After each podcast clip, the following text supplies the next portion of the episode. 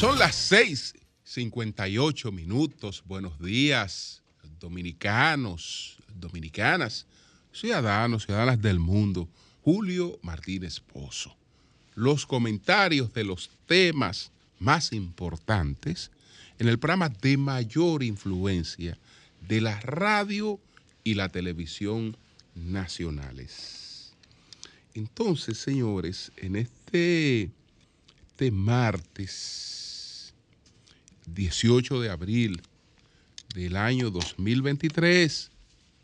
Buenos días a todo el equipo del Sol de la Mañana, la audiencia de Sol, la teleaudiencia de Telefuturo Canal 23 y eh, pues a todas las personas que siguen nuestros contenidos a través de las plataformas sociales. Nosotros en el día de hoy tenemos como siempre algunos temas aquí previamente señalados, pero tenemos otros temas eh, también eh, a tocar. Estamos convencidos, creo que es el sentimiento de que la República Dominicana no puede ser, no puede ser, no puede seguir siendo un paraíso de la delincuencia internacional entonces, señores, ese caso de la maternidad de los Minas, ese no es un caso eh, para verlo como un acontecimiento más. Eso es un grave escándalo. ¿eh? Lo que eh, ha ocurrido ahí, la muerte de 34 niños en un solo mes, eso ocurrió en febrero y sin embargo era un acontecimiento eh, que no se, del que no se, que no se eh, había, digamos, eh, expuesto públicamente. Y bueno, quiero aprovechar esta reaparición del Big Papi como mariscal, gran mariscal del maratón de, de Boston, para introducirlo, ¿no? En este eh, escenario muy importante que trae a la luz la inteligencia artificial y los macrodatos, porque el Bitpapi, tal y como veremos, fue salvado precisamente por las nuevas tecnologías. No sé qué tan consciente él esté, él esté de eso, pero ustedes verán un poquito más adelante a qué me refiero exactamente. Señores, ayer en la tarde, ayer en la tarde, estuve junto a muchas otras eh, personalidades disfrutando del documental Don Alejandro, que se presentó ayer. Se trata de una exposición sobre la vida, sobre los aportes, sobre la trayectoria de don Alejandro Grullón, que podemos resumirla en dos cosas que son fundamentales para la República Dominicana. Pudieran ser tres. Tres ahí está su aporte a algo que tenemos que cuidar siempre, que es la estabilidad política, su aporte al desarrollo de la democracia y su aporte al crecimiento económico. Cuando vemos vida como la de don Alejandro Grullón, entendemos un poco más por qué dos países, eh, pues situados por el azar en una misma isla, en una condición que es única en el mundo, han tenido dos rutas distintas eh, hacia el desarrollo, que uno se ha quedado en el África subsahariana y el otro eh, ha ido evolucionando eh, hacia el desarrollo, en, en, un crecimiento económico constante y con una estabilidad política también que, que es importante. Y eso ha sido fruto de que este país está sembrado por gente que ha creído en este país y gente que ha creído en este país y se ha fajado de campana a campana a desarrollarlo, que no se ha preguntado qué puede hacer este país por mí, sino qué puedo yo hacer por mi país. Y en esa categoría eh, se ubica don, don Alejandro Grullón. El, documental no tiene eh, momentos de vacío, no tiene momentos que no resulten de interés, aunque está hilvanado sobre narraciones, pero narraciones muy, muy precisas, muy precisas. Yo creo que eh, la labor de edición que se hizo ahí fue una, fue una labor eh, realmente muy, muy profesional porque eh, dejó exactamente lo necesario para eh, el mensaje que se, que se quería llevar a cabo. muchas anécdotas realmente que resultan, resultan interesantes. don Felito García, muy amigo de, don Alejandro, desde la, desde la infancia, de su, desde, su, desde su familia, cuenta realmente eh, qué llevó, qué sembró en, Alejandro Grullón eh, la meta de crear un banco. Y no fue otra cosa que la negación de un crédito en la banca dominicana que no era dominicana, que era una banca extranjera, pero estábamos hablando de la banca que opera en la República Dominicana, siendo apenas un joven de 25 años, eh, emprendedor, pues va ante uno de los bancos que operan en la República Dominicana con un esquema de, de negocios con ciertos riesgos, desde luego, etcétera, pero el mayor riesgo que veían en él era la juventud.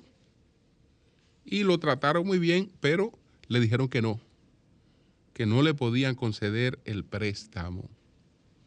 Y el hombre cuando atravesó la salida, la puerta de salida del banco, miró para atrás y dijo, le voy a crear un banco. Vamos a crear un banco. Y eh, esa, esa idea se fue realmente enraizando, se hizo una idea de la Asociación Pro Desarrollo de, Santiago, que quedó siempre más sobre los hombros de, don Alejandro Grullón. Eh, después fue compartida, apoyada por el presidente Bosch, eh, a quien él expresó esta, esta idea. Y Juan Bosch insistió en un aspecto que la banca dominicana nunca debe olvidar,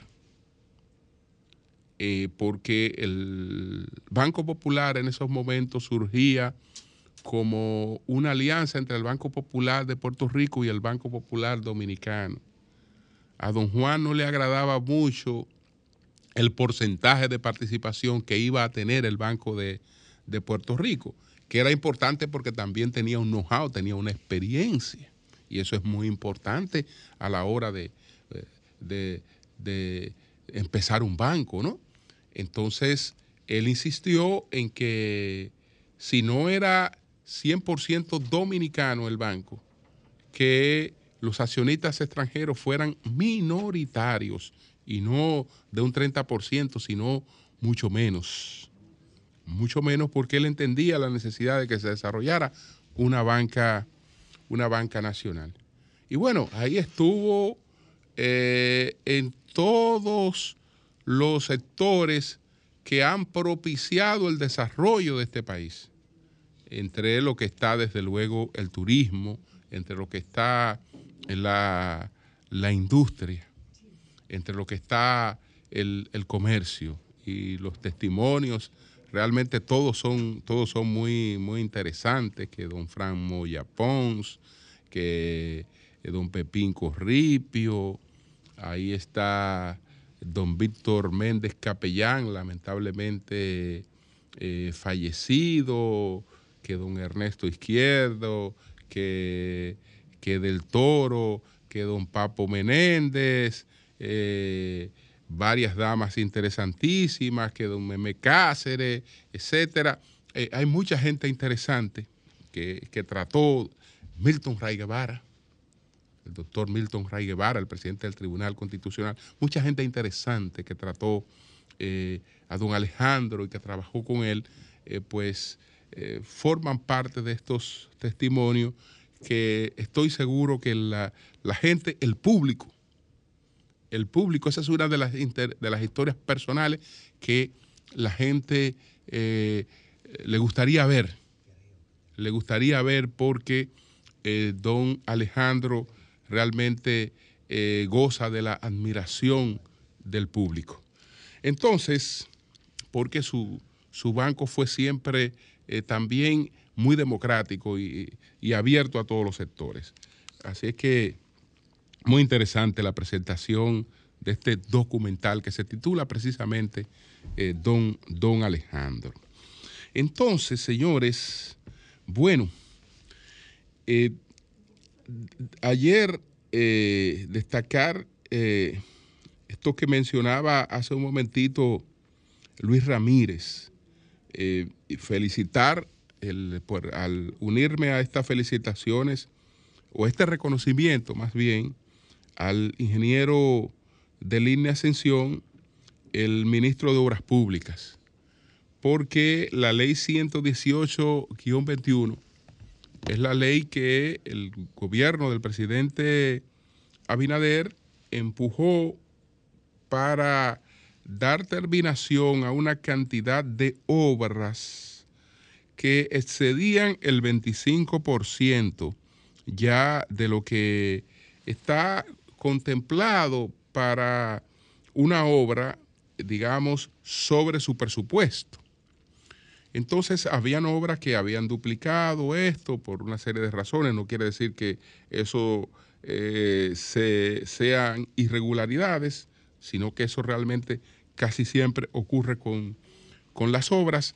Y el gobierno entendió que el camino más correcto para esto era eh, impulsar esta ley y la impulsó.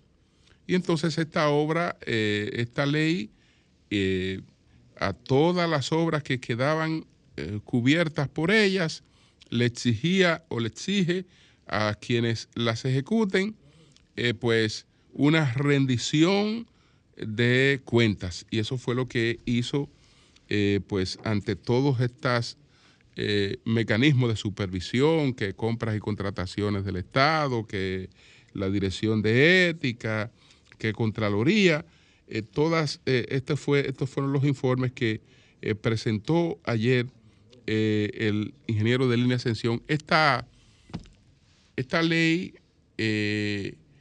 incluye obras como la, la circunvalación de Asua, Estamos hablando de la, de la autopista que nosotros estuvimos haciendo un programa hace poco en la autopista Duarte, que está incluida dentro de, esta ley. No era necesaria incluirla porque el contrato había sido anterior a la ley, pero aún así eh, fue incluida eh, dentro de esa ley y si toda su ejecución se ha regido en base a lo que se establece esa, esa ley y todo eso es, todo eso es, es importante. Entonces, señores, vamos a entrar en estos, en estos temas que mencionamos aquí. Bueno, la República Dominicana realmente no puede ser, esto no puede ser porque nos va a dañar nuestra imagen en uno de nuestras eh, principales eh, eslabones de desarrollo, que es el turismo. Es el turismo. Nosotros, eh, nuestra proyección internacional es la de un destino turístico. Un destino turístico realmente que ofrece cosas que la gente no tiene en sus respectivos destinos. Es decir, este sol, eh, que, la playa, pero ya no nos, nos, quedamos, no nos quedamos en eso, sino que eh, tenemos muchas otras cosas que, eh, que ofrecer y en base a todo eso hemos ido creciendo. Hemos ido creciendo de manera consistente, pero no podemos no podemos seguir eh, permitiendo que cada vez que un delincuente internacional eh, se quiera esconder, pues venga a la República Dominicana y que sea en la República Dominicana donde lo terminen atrapando. Porque eso nos va a afectar. Y eso quiere decir que nosotros realmente en nuestros mecanismos de inteligencia, nuestros mecanismos de inteligencia, nuestros mecanismos internos de control, tenemos serios fallos. ¿Por qué?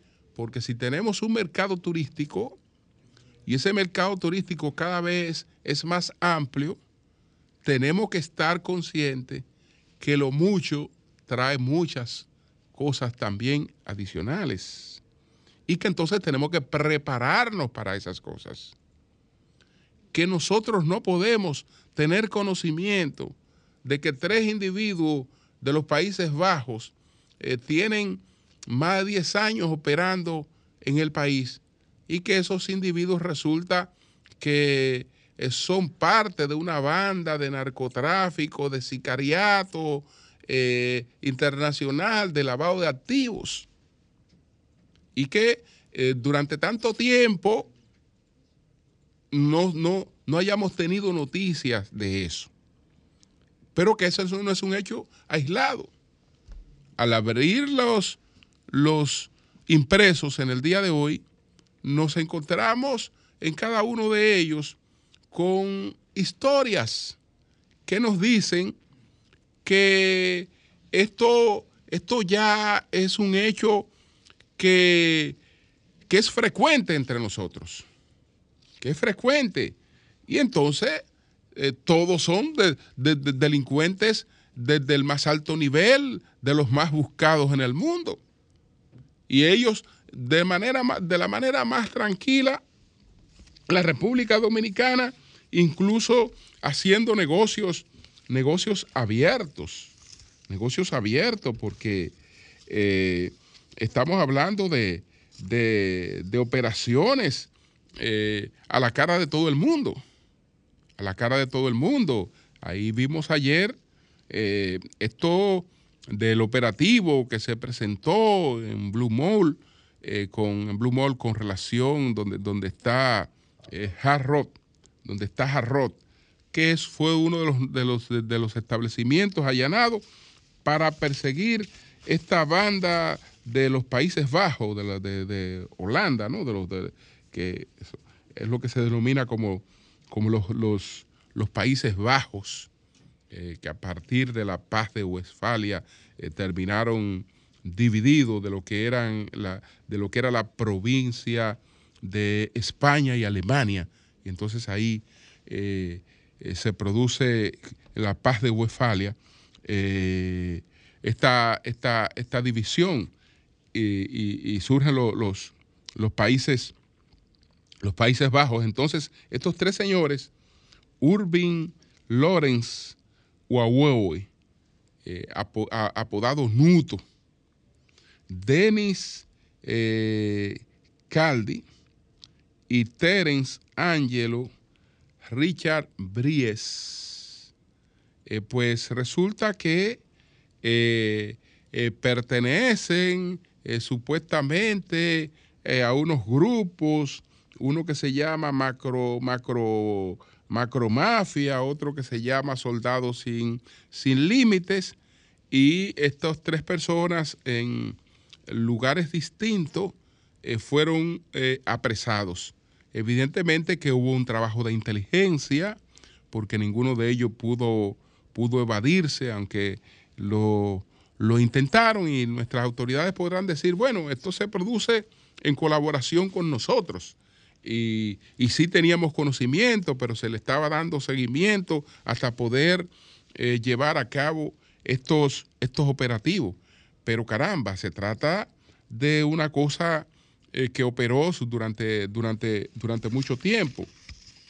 Entonces, eh, hace poco estamos hablando de que en marzo aquí se apodó una señora, se apresó una señora, una húngara, una húngara que se llamaba o se llama eh, Andrea eh, Dudia. Ella era la fugitiva más famosa de Europa. Y la fugitiva más famosa de Europa estaba nada más y nada menos que en la República dominicana y fugitiva vinculada a todas estas cosas de, del narcotráfico. Eh, después también estamos hablando de que aquí se apresó a un italiano, un italiano que se llama Fabio eh, eh, Capeleta, 59 años, él fue capturado en el parqueo de una plaza comercial ubicada en el distrito municipal de Punta Cana, provincia de la Altagracia. Es acusado por fraude bancario y financiero. Uno de los delincuentes y financieros más buscados en el mundo. Ah, pues él estaba aquí tranquilo. Entonces, eh, en marzo, Abraham Enrique Fernández, de 31 años, este era alias eh, Amigo. Eh, y este fue apresado en, Sosúa eh, junto a un húngaro, quien era activamente buscado en su país por distintos delitos. Y entonces, varios, pero esto estamos hablando en un año, en, poco tiempo, en poco tiempo. Una cosa buena, lo del final, porque son atrapados y repito, para ser atrapado significa que se le ha dado seguimiento y se le ha dado seguimiento en coordinación con las autoridades dominicanas. Pero ¿por qué? ¿Por qué? Realmente tienen esa facilidad para llegar aquí y para establecerse en la República Dominicana. Eso solamente indica que eh, aquí nuestros controles andan muy precarios, muy precarios y eso puede terminar eh, afectando nuestra imagen en un sector en el que no nos podemos dar ese lujo de eh, recibir ese daño, ese daño gratuito que implican estas cosas. Entonces, quiero pasar a lo de la maternidad San Lorenzo de los Minas. Ayer, eh, pues, vi las declaraciones que dio el director de la, de la maternidad. El director de la maternidad, el doctor Martín Ortiz García, él eh, admitió que realmente se habían producido las muertes de 34 niños en enero, que eso ocurrió porque posiblemente llegó un neonato eh, con alguna, algún virus infeccioso y que eh, eso provocó la muerte de otros niños, pero que eso ocurrió en enero, en febrero, eso ocurrió en el mes de febrero, que después a partir de ahí se controlaron una serie de cosas, etcétera, etcétera. No, no, no, 34 fallecidos, eso es un escándalo. Eso es un escándalo y eh, eso realmente eh, debe investigarse y precisarse qué ocurrió ahí. Yo vi ayer el show que montó el colegio médico, porque aquí nada queremos tomárnoslo con seriedad. Yo sé que el colegio médico puede contribuir con una investigación, es más, debe contribuir con una investigación, por lo menos brindarle ese servicio al país. Contribuir eh, eh, con, una investigación de eso, para que el país tenga un informe de lo que ocurrió ahí y el, y, el gobierno sepa qué hacer. Porque recuérdese que eh, aquí cuando se murieron 12 en, en el Robert Rick Cabral, aquí pues eso tuvo consecuencias el fallecimiento de 12 niños. Estos no fueron 12, no, son 34 en un solo mes. 34 en un solo mes. Entonces, ¿puede contribuir el colegio médico con una investigación? Desde luego que sí. Pero ¿qué es una investigación?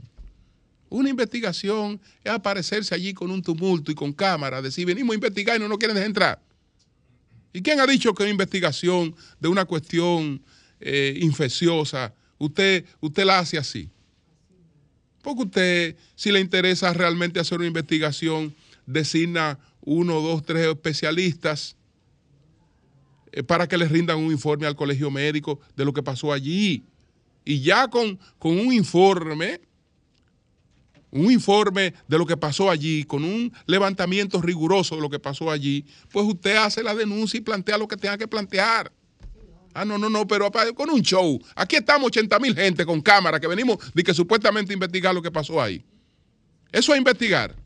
No, eso es presentarse ahí para usar eso como un escenario mediático. Eso no es investigar nada. Entonces, eh, después también eh, ha presentado un informe, pero ¿y, por qué ahora? Eh, el Servicio Nacional de Salud y dice, bueno, sí, murieron 34, tanto murieron de esto, tanto murieron de esto, tanto murieron de. No, fueron 34 fallecidos. Eso no es paje coco.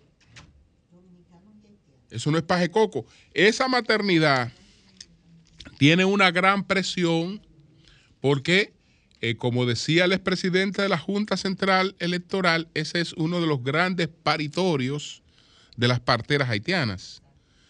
Y entonces ahí están eh, neonatos, neonatos y hasta renatos de eh, tanto de Haití como de eh, como, dominicano, con todas sus complicaciones. Con todas sus complicaciones, porque en muchos casos las condiciones higiénicas, las condiciones realmente de hacinamiento de, hacinamiento exactamente en la que, en la que viven eh, estas personas, pues terminan reflejándose eh, en, sus, en sus criaturas. Y todo esto nos crea una situación, pero presidente debe ordenar que se haga un informe de eso. Debe ordenar un informe. Es decir, ahí, lo, que pasó no es una cuestión de una notica. No es una notica de prensa. Ah, sí, sí, murieron tanto. No, no, no, no. No, no, no. El presidente debe ocuparse de eso. Fueron 34 niños que fallecieron en una maternidad en un mes. Eso es un escándalo. Es un escándalo que no se susana, no se susana con una simple explicacióncita. Mira, estamos explicando esto y ya pasó y ya lo superamos y todo sigue igual. Hasta esperar, hasta esperar que, eso, que eso se repita otra vez. Entonces, eso realmente tiene, tiene, tiene, que, tiene que producir un hecho más, más contundente. Tiene que producir un hecho más contundente porque no podemos ser un país tan insensible que una cosa como esa ocurra como quien ve llover. Ya ocurrió. esto fue un desliz. Eh, ya lo, lo, explicamos y todo siguió bien. Son 34 niños que murieron en un mes. Yo no recuerdo esa suma. Repito que el, último escándalo grande que tuvimos aquí en la administración del presidente Danilo Medina lo tuvieron por 12 niños. Por 12, no por 34. Y lamentablemente, hasta el ministro de entonces se fue por ese hecho. 12 niños fueron lo de la maternidad, eh, lo, de, lo del hospital infantil, 12. No 34 como ahora en la maternidad eh, San Lorenzo de los Minas. 34 en un mes. 34 en un mes. Eso no es, eso no es, no es, para, para, para, verlo eh, así como quien ve llover. Decía finalmente que quiero aprovechar el hecho de que el Bit Papi, de que el Bit Papi, eh, David Ortiz, pues eh, reapareció en el, en el maratón de, de Boston. Esta vez, pues el Bit Papi eh, reaparece como el gran mariscal de este, de este maratón de Boston. Y Boston lo hace para recordar aquella hazaña de David Ortiz en un momento en el que eh, pues esa ciudad estaba eh, estremecida de dolor, de, impotencia por un acto eh, terrorista, por un acto terrorista. Y realmente yo creo que, que David fue, fue, la voz, fue la voz que hizo, hizo mirar hacia el futuro con, con esperanza e hizo saber que los terroristas no pueden cumplir con su objetivo. Es decir, que el, una ciudad no puede eh, eh, quedar bajo el dominio de un hecho terrorista. Entonces ahí es que él pronuncia aquellas palabras que dice, esta, esta, es, nuestra, esta es nuestra ciudad. En, en medio de todo hubo un San Antonio, cuando él pronunció aquello que dijo, esta es nuestra ciudad. Eh, y nadie va a dictar nuestra libertad. Manténganse fuertes. Señores, eso fue suficiente.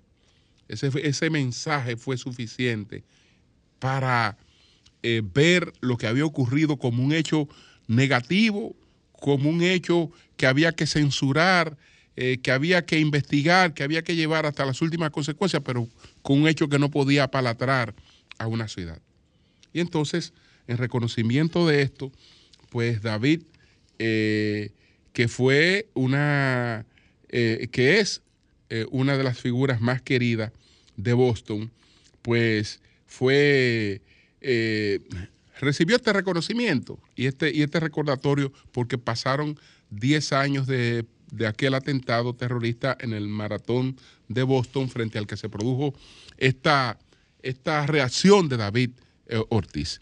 Pero yo he traído esto a colación porque hay cuatro elementos, hay cuatro elementos que tienen que estar presentes en nuestros enfoques sobre el futuro, y no sobre el futuro, sino incluso sobre el presente. Algunos están desde hace tiempo, de esos cuatro elementos, esas, cuatro patas de la mesa, pero que tenemos que tenerlas presentes una es, eh, está desde hace tiempo con nosotros, que es la automatización. La automatización, eh, pues, eh, digamos que es un proceso que nos está acompañando desde las revoluciones industriales y sobre todo desde la segunda revolución industrial. Y se ha ido perfeccionando con el desarrollo tecnológico. Y es uno de los elementos que hoy se presentan como uno de los grandes desafíos. Todo este proceso de automatización que va llevando a la sustitución de trabajo físico. Pero ese proceso de, auto, de automatización ahora tiene otra compañía, que es la compañía de la inteligencia artificial, de la que hemos estado hablando mucho a propósito del seminario de eh, Funglode este fin de semana y de, de Sofía, y ya hasta el presidente anunció eh, que el gobierno viene, viene, viene en esa onda. Entonces, automatización, inteligencia artificial son dos patas de esa mesa.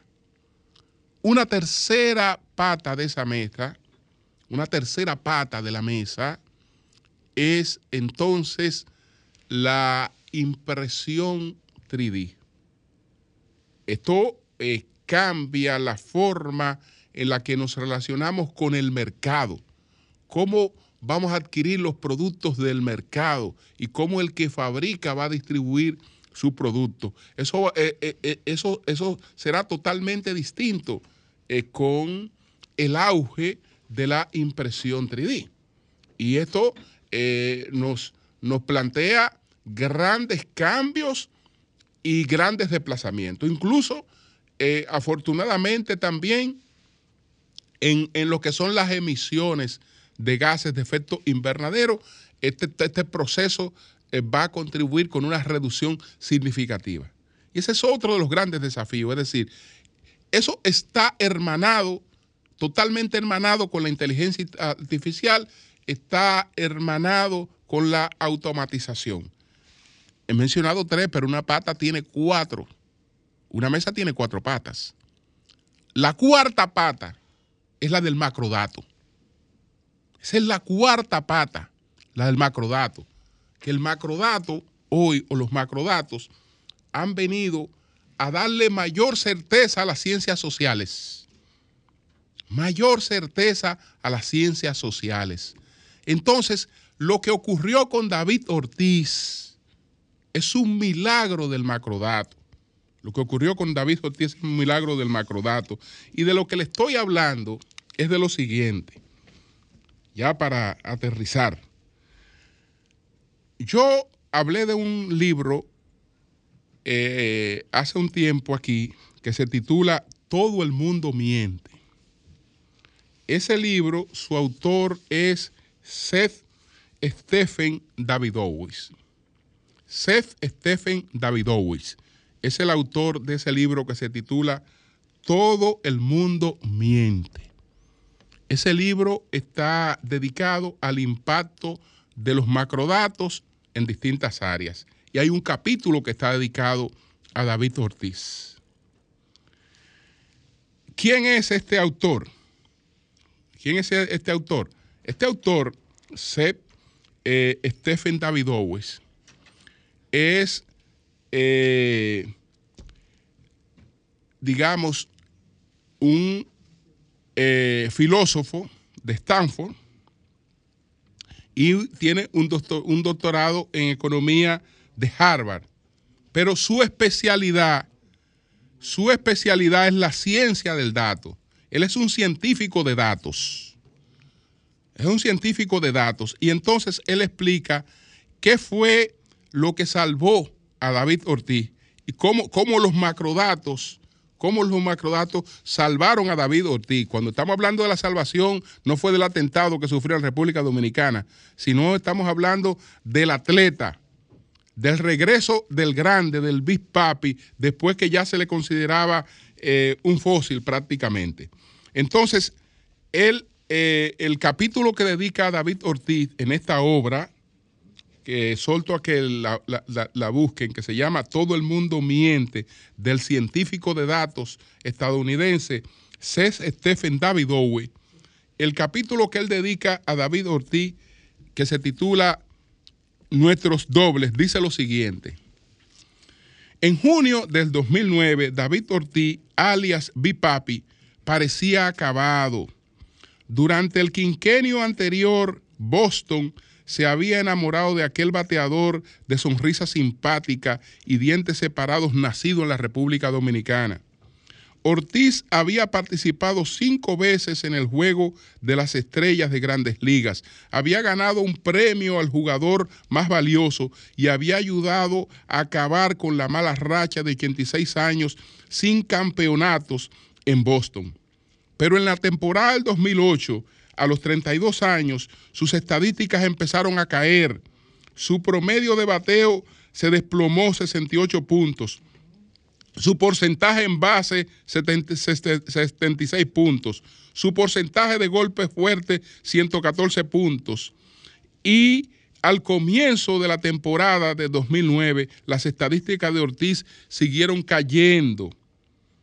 Bill Simpsons cronista deportivo y aficionado de voto, de, aficionado de los Red Sox de Boston, describió lo que pasaba en los primeros meses de la temporada de 2009 de la siguiente manera, decía este cronista.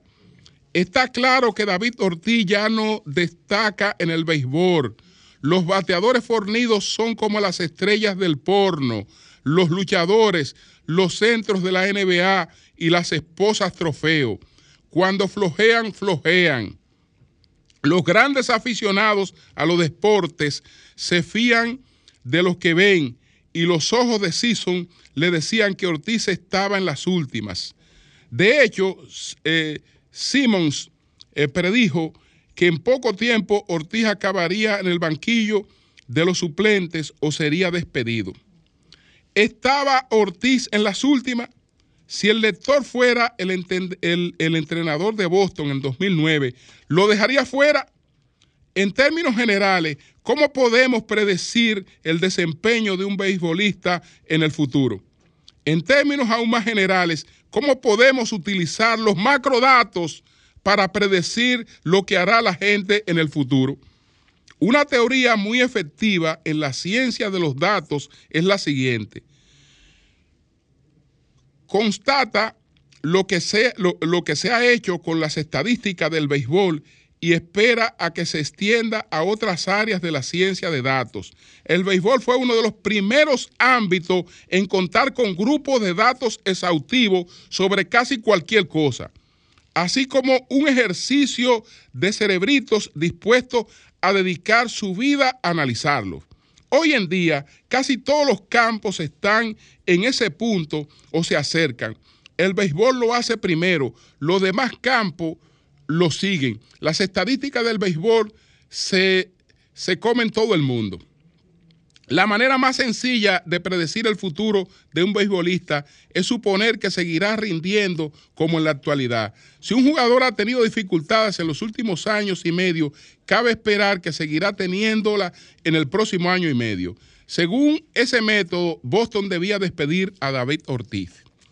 Bueno, sin embargo, puede que hubiera más información pertinente. En la década de 1880, Bill James, a quien se le puede considerar el fundador del estudio estadístico del béisbol, eh, recalcó la importancia de la edad, los beisbolistas, y descubrió James que alcanzaban su punto culminante pronto, en torno a los 27 años. Los equipos tendían a pasar por alto lo mucho que decaían los jugadores conforme maduraban. Señores, para resumirle, para resumirle, lo que, lo que se hizo, lo que se hizo con, con, esto, el programa que se estableció con esto, fue que James buscó las estadísticas de todos los jugadores que habían pasado por una etapa parecida a la de David Ortiz.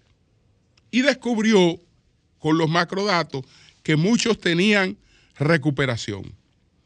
Y al analizar detenidamente la situación de David Ortiz, le predijo a Boston con exactitud que era un hombre absolutamente recuperable. Y eso incidió en que no se, en que no se despidiera. Ahí están todas las estadísticas. No puedo seguir leyendo este, este, este, este capítulo que es bastante, bastante amplio, pero lo que le interese en detalle eh, esto está planteado, es uno de los temas que enfoca este científico de datos sobre eh, lo que ocurre hoy con, con, los macrodatos y cómo cosas que antes se evaluaban de una manera, hoy tienen formas totalmente distintas de verse a la luz de lo que enfocan los macrodatos. Él lo que hizo fue la búsqueda de dobles. Vamos a buscar dobles toda la cantidad de dobles que haya tenido David Ortiz. Es decir, vamos a buscar la cantidad de jugadores que ha tenido todo el béisbol, lo más parecido posible a David Ortiz en todos los sentidos. Y vamos a estudiar cuál ha sido su comportamiento y qué pasó con ellos, qué porcentaje no volvieron a experimentar una recuperación, qué porcentaje se recuperaron, cómo se recuperaron. Y de ahí nació la predicción de que David Ortiz era absolutamente recuperable. Y hoy Boston también reconoce, reconoce que esa luz se la ofreció el macrodato Cambio y fuera. Buenos días, Julio. Adelante.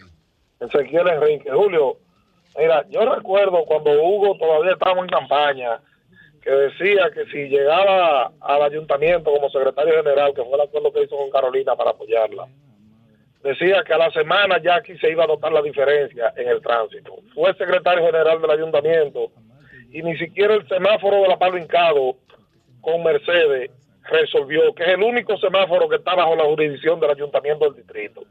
Después decía que si llegaba a ser autoridad que tuviera que ver con el tránsito, a las 24 horas se iba a notar la diferencia. Tenemos ya con Hugo casi un año o más de un año, no recuerdo bien, y todos los días el caos se agudiza más en el tránsito. Todos los días se agudiza más el caos. Todos los días la cosa está peor. Que si estamos esperando que pase una catástrofe para que las cosas comiencen a resolverse. Y yo creo que es lo que él quiere. Bueno, pues gracias a ti. Buenos días, adelante. Buenos días, Julio. Adelante. ¿Cómo estamos, Villa Consuelo? Adelante, 22, adelante. 22. Cuando hables, haz una pausa si hay que decirte algo. Adelante. Dígame algo, dígame algo ahora. No, pero Sí. adelante, No, pero adelante. adelante tú. O- oye, oye, oye, doña Consuelo, lo que le voy a decir. Usted se recuerda, con el respeto que yo le tengo a don Mario Lama, Claro. cuando estaba en la Z, que ese era un toque de queda. Cuando el problema de el joven Rick Cabral, la inmensa de Dios que murieron la vez, eso fue un escándalo en el país entero. Y sin embargo, el que escupe para arriba, nadie sabe si le va a caer arriba en la cara. Mira ahora lo que sucedió, que yo no estoy lamentando la pérdida de 34 niños y más los 39 supuestamente delincuentes que vienen a cruzar la frontera. Yo tengo la seguridad que ya eso tiene que estar aquí, porque ya está de para andar a Bichuela. Entonces yo le digo a los jugadores, que llevan, los que llevan los palés, que jueguen el 39 los haitianos delincuentes y que jueguen el 34, porque ahora con los niños de, de- que lamentando de los minas, ahora yo quiero que salga y que hable la verdad, porque este es el problema dominicano. El dominicano parece ser que está sufriendo de amnesia. Buenos días para todos. Gracias, Bueno, buenos 22. días, adelante, buenos días. Buenos días, don Julio. Adelante. Fíjate, don Julio, en interior y policía se tiene una manipulación con la licencia de arma de fuego. Con ese asunto de que un jurista eh, ha dado una opinión, etcétera, etcétera. Afectando los derechos fundamentales de las personas.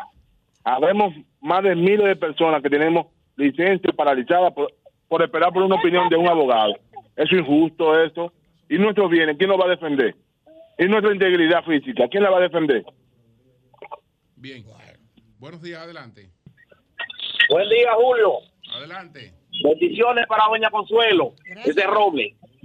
Julio, Sí. eh, el, ah, sobre la persona que llamó, eso, es- eso, eso es una realidad.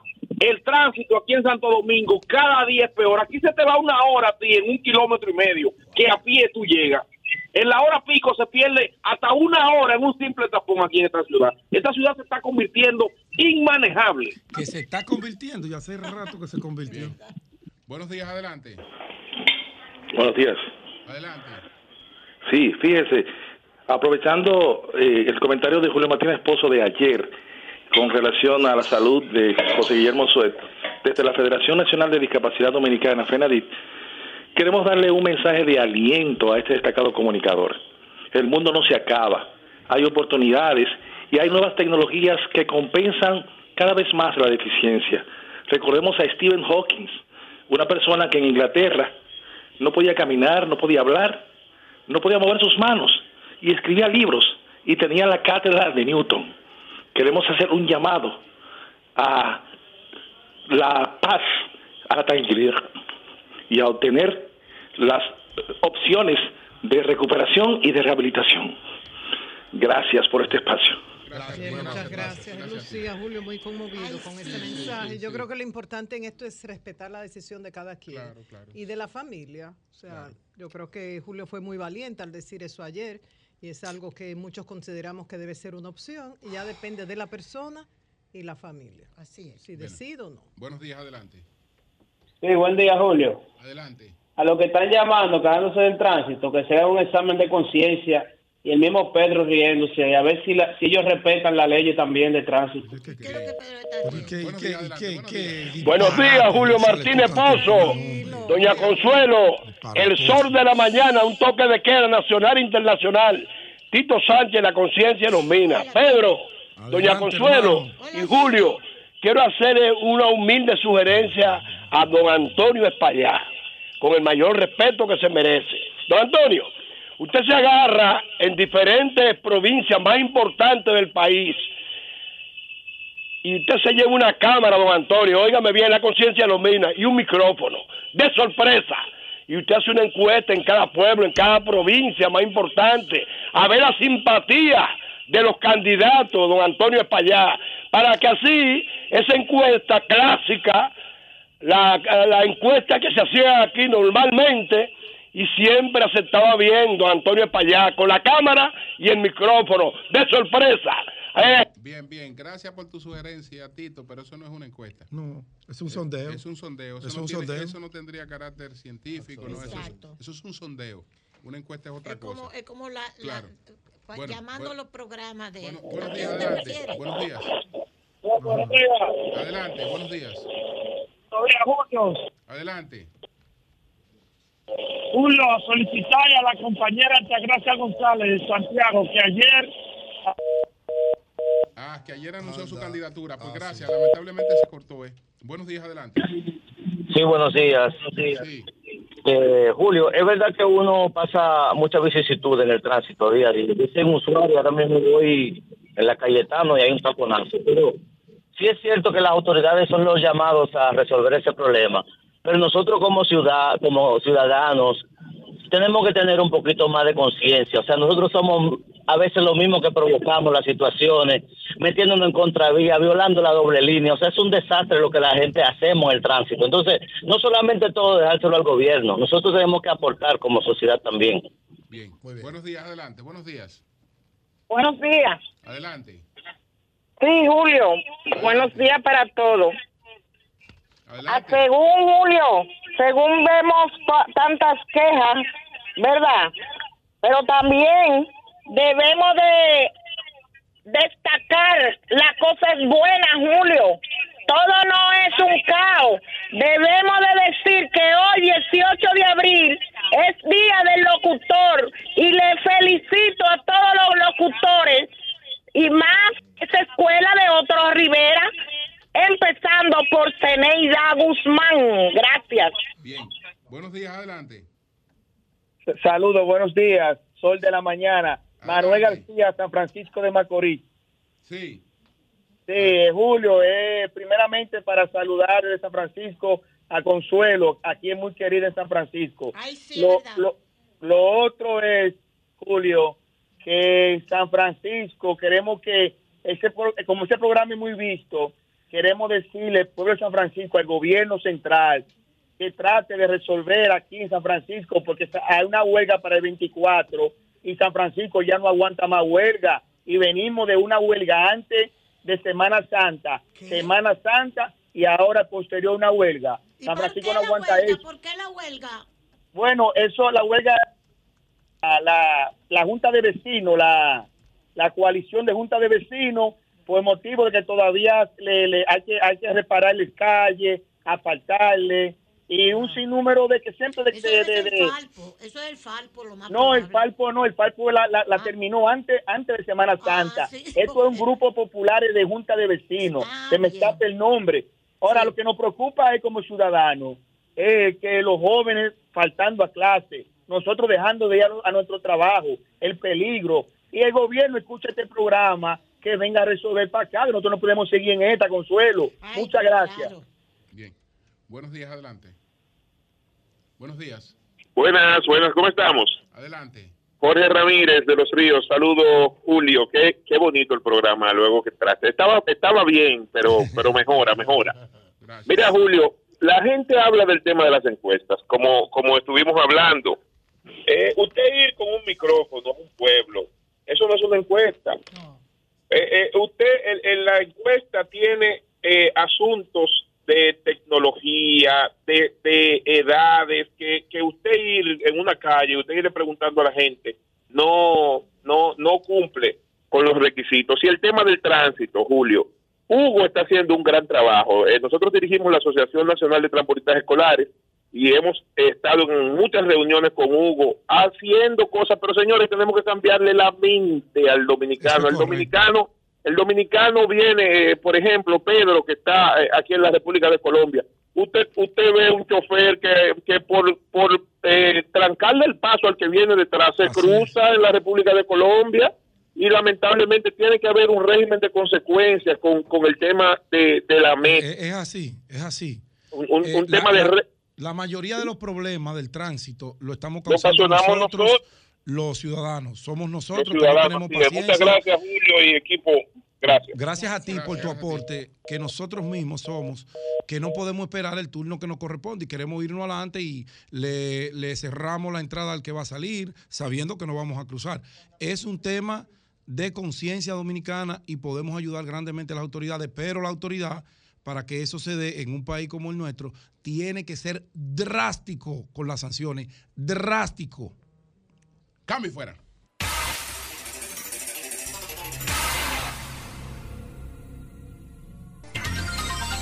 Bueno, señores, varias personas nos escriben sobre un entaponamiento en el peaje de las Américas. Dicen que más de 45 minutos. Ay que no saben lo que pasa en el peaje de las Américas, que hay un entaponamiento de más de 45 minutos. Esto es desde Santo Domingo hacia el aeropuerto. Y que está ese, ese entaponamiento en las Américas. No sé por qué. Eh, ah, lo que es viceversa. No, en la mañana y de allá para acá. De allá para Exactamente, de allá, para, acá, El tapón. El tapón, pero. La entrada a la ciudad. Eh, sí. Bueno, pues vamos adelante. Buenos días, doña Consuelo. Bueno, buenos días. Nosotros queremos comenzar con un saludo al defensor del pueblo, sinceramente, porque desde ayer, desde que comenzamos con la denuncia, que dijimos que la vamos a hacer todos los días, porque esa niña, hija de Margarita Ortega Sánchez, que no está en la escuela porque no tiene cupo. Qué pena, pues En el barrio Los Guandules del sector Cienfuegos, en el distrito municipal Santiago Este. Esa niña de 10 años que no sabe ni leer y escribir porque no ha conseguido cupo en una escuela dominicana. Esa niña ya está siendo respaldada por el la Defensoría del Pueblo. Muchísimas gracias. Están localizando a la mamá. Pablo Ulloa cumpliendo. Pablo Ulloa cumpliendo, así mismo, en la Defensoría del Pueblo.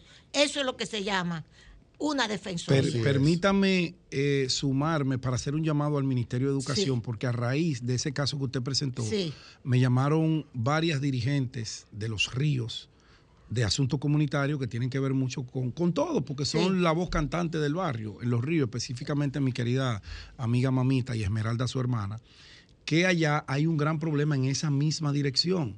¿Por qué? Porque solamente está la escuela Costa Rica, que ya no tiene capacidad para albergar más estudiantes. Entonces, cuando viene el año escolar, no hay dónde colocarlo y los papás viven ese mismo Via Crucis que está usted narrando de esta, de esta niña. Entonces, hay dos o tres aulas que se han alquilado. Sí. Hay un centro que está a medio talle de terminar, que podría ayudar a resolver el problema, pero no sé qué ha ocurrido, sé que hay algún problema jurídico con el contrato, pero está a medio talle y no se termina. Si se termina, pudiera abrirse una compuerta para albergar a esos niños. Eso pasa en el Fidel Ferrer, eso pasa en todas las escuelas de República Dominicana. Le doy un poquito de cuerdas a Consuelo. Sí, sí. le doy, no, le doy cuerdas a él. No digo, se han construido más escuelas. Un 4%, María Elena, eh, para la educación. Mayor inversión. Dígame por qué pasa esto. Eso, es que está aumentando la demanda. ¿Por qué? Sí por una población que, nos, que, se, suma. Eso es una realidad, nosotros no podemos negarla. pasa con las camas de los hospitales, pasa con los pupitres en las escuelas. ya eso es todo. ¿Tú entiendes? No más preguntas, magistrado, para no, para no, para no calentar la mañana. Vamos a hacerla Yoga, como María Elena. Me voy a poner como María Elena. Yo digo malas palabras también. Así. Pero tú la dices cuando... Y no siempre por pique. Mira, consuelo, a veces por pique, a veces por placer. cuando María Elena echa un boche, echa un boche. Dígamelo a mí. Yo hago una laraca. Dígamelo a mí. El que más sufre esos boches soy María Elena echa un boche. Dígamelo. Bueno, un boche no, un señor boche. Ah, ya, hasta eso lo hace con decencia. Sí, un señor boche. Eso es verdad. Bueno, así que gracias al defensor del pueblo están localizando a la madre de la niña, a Margarita Ortega Sánchez, que reside en el barrio Los Guandules del sector Cienfuegos en el distrito municipal Santiago Oeste. Al distrito municipal de, de escolar que se ocupe también de este caso gracias al defensor del pueblo. Por otro lado, ven acá y quédate ahí, como decía un amigo mío. Ven acá y quédate ahí. ¿Y qué hace Quirino? Yo voy a comenzar por porque hay que, para que los chismes no se me queden. Hmm. ¿Y qué hace Quirino? Hmm. El ex convicto Quirino Ernesto Paulino, que cumplió su condena en los Estados Unidos. Hasta un sheriff lo trajo aquí yo estaba acostada a las 12 de la noche al lado de Capul, que estaba roncando, cuando Ernesto Quirino Paulino me llamó por teléfono. ¿Tú te, acuerdas? Que yo voy, yo ni lo conozco. Ah, bueno. Pero te acuerdas que estábamos en la Z. Estábamos en la otra emisora, sí. Que, que él quería hablar con nosotros en el programa del gobierno de la tarde. No se pudo hacer la comunicación. Entonces, él me llamó por teléfono a mi casa. Parece que alguien le dio mi teléfono, por supuesto. No es que su teléfono es público. Mi teléfono es Usted público. Usted lo da cada rato Eso es verdad. No, pero fue a la casa que me llamó, ¿eh?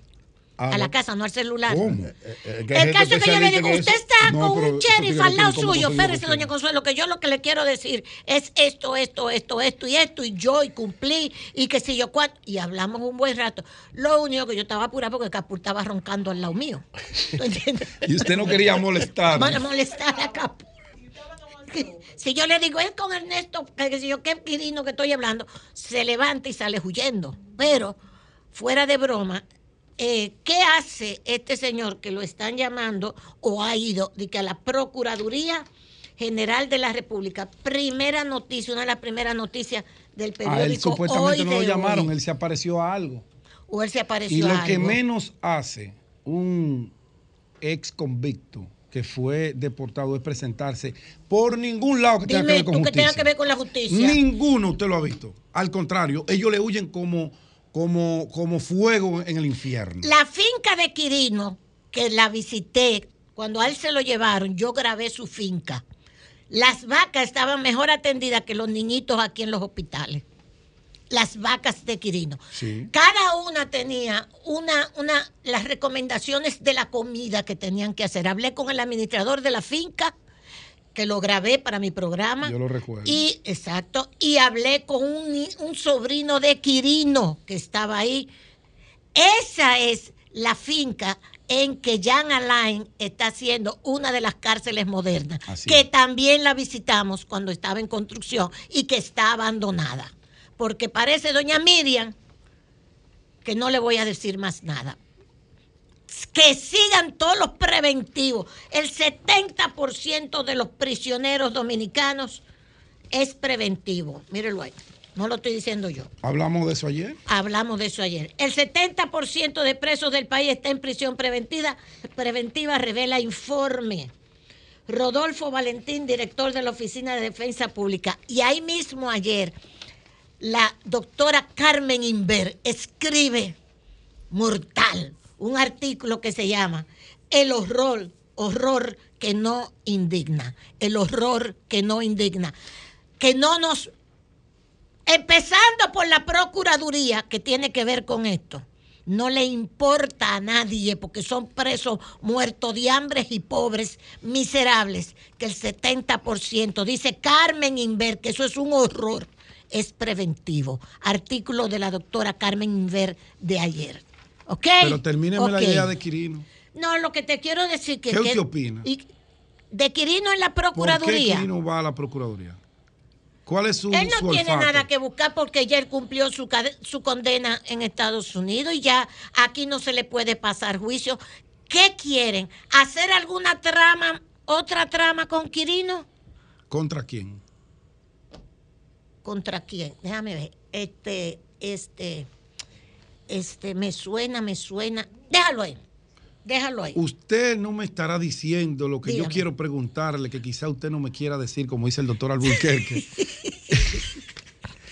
que se está dando una jugada en momentos en que el tema de los extraditables y sobre todo mucha gente del gobierno que está en la lista de espera, que se lo han pedido al gobierno del presidente Abinader, exfuncionarios incluso de su gobierno y dirigentes de su gobierno, algunos ya están allá, que quieran hacer una jugada con Quirino por el tema político.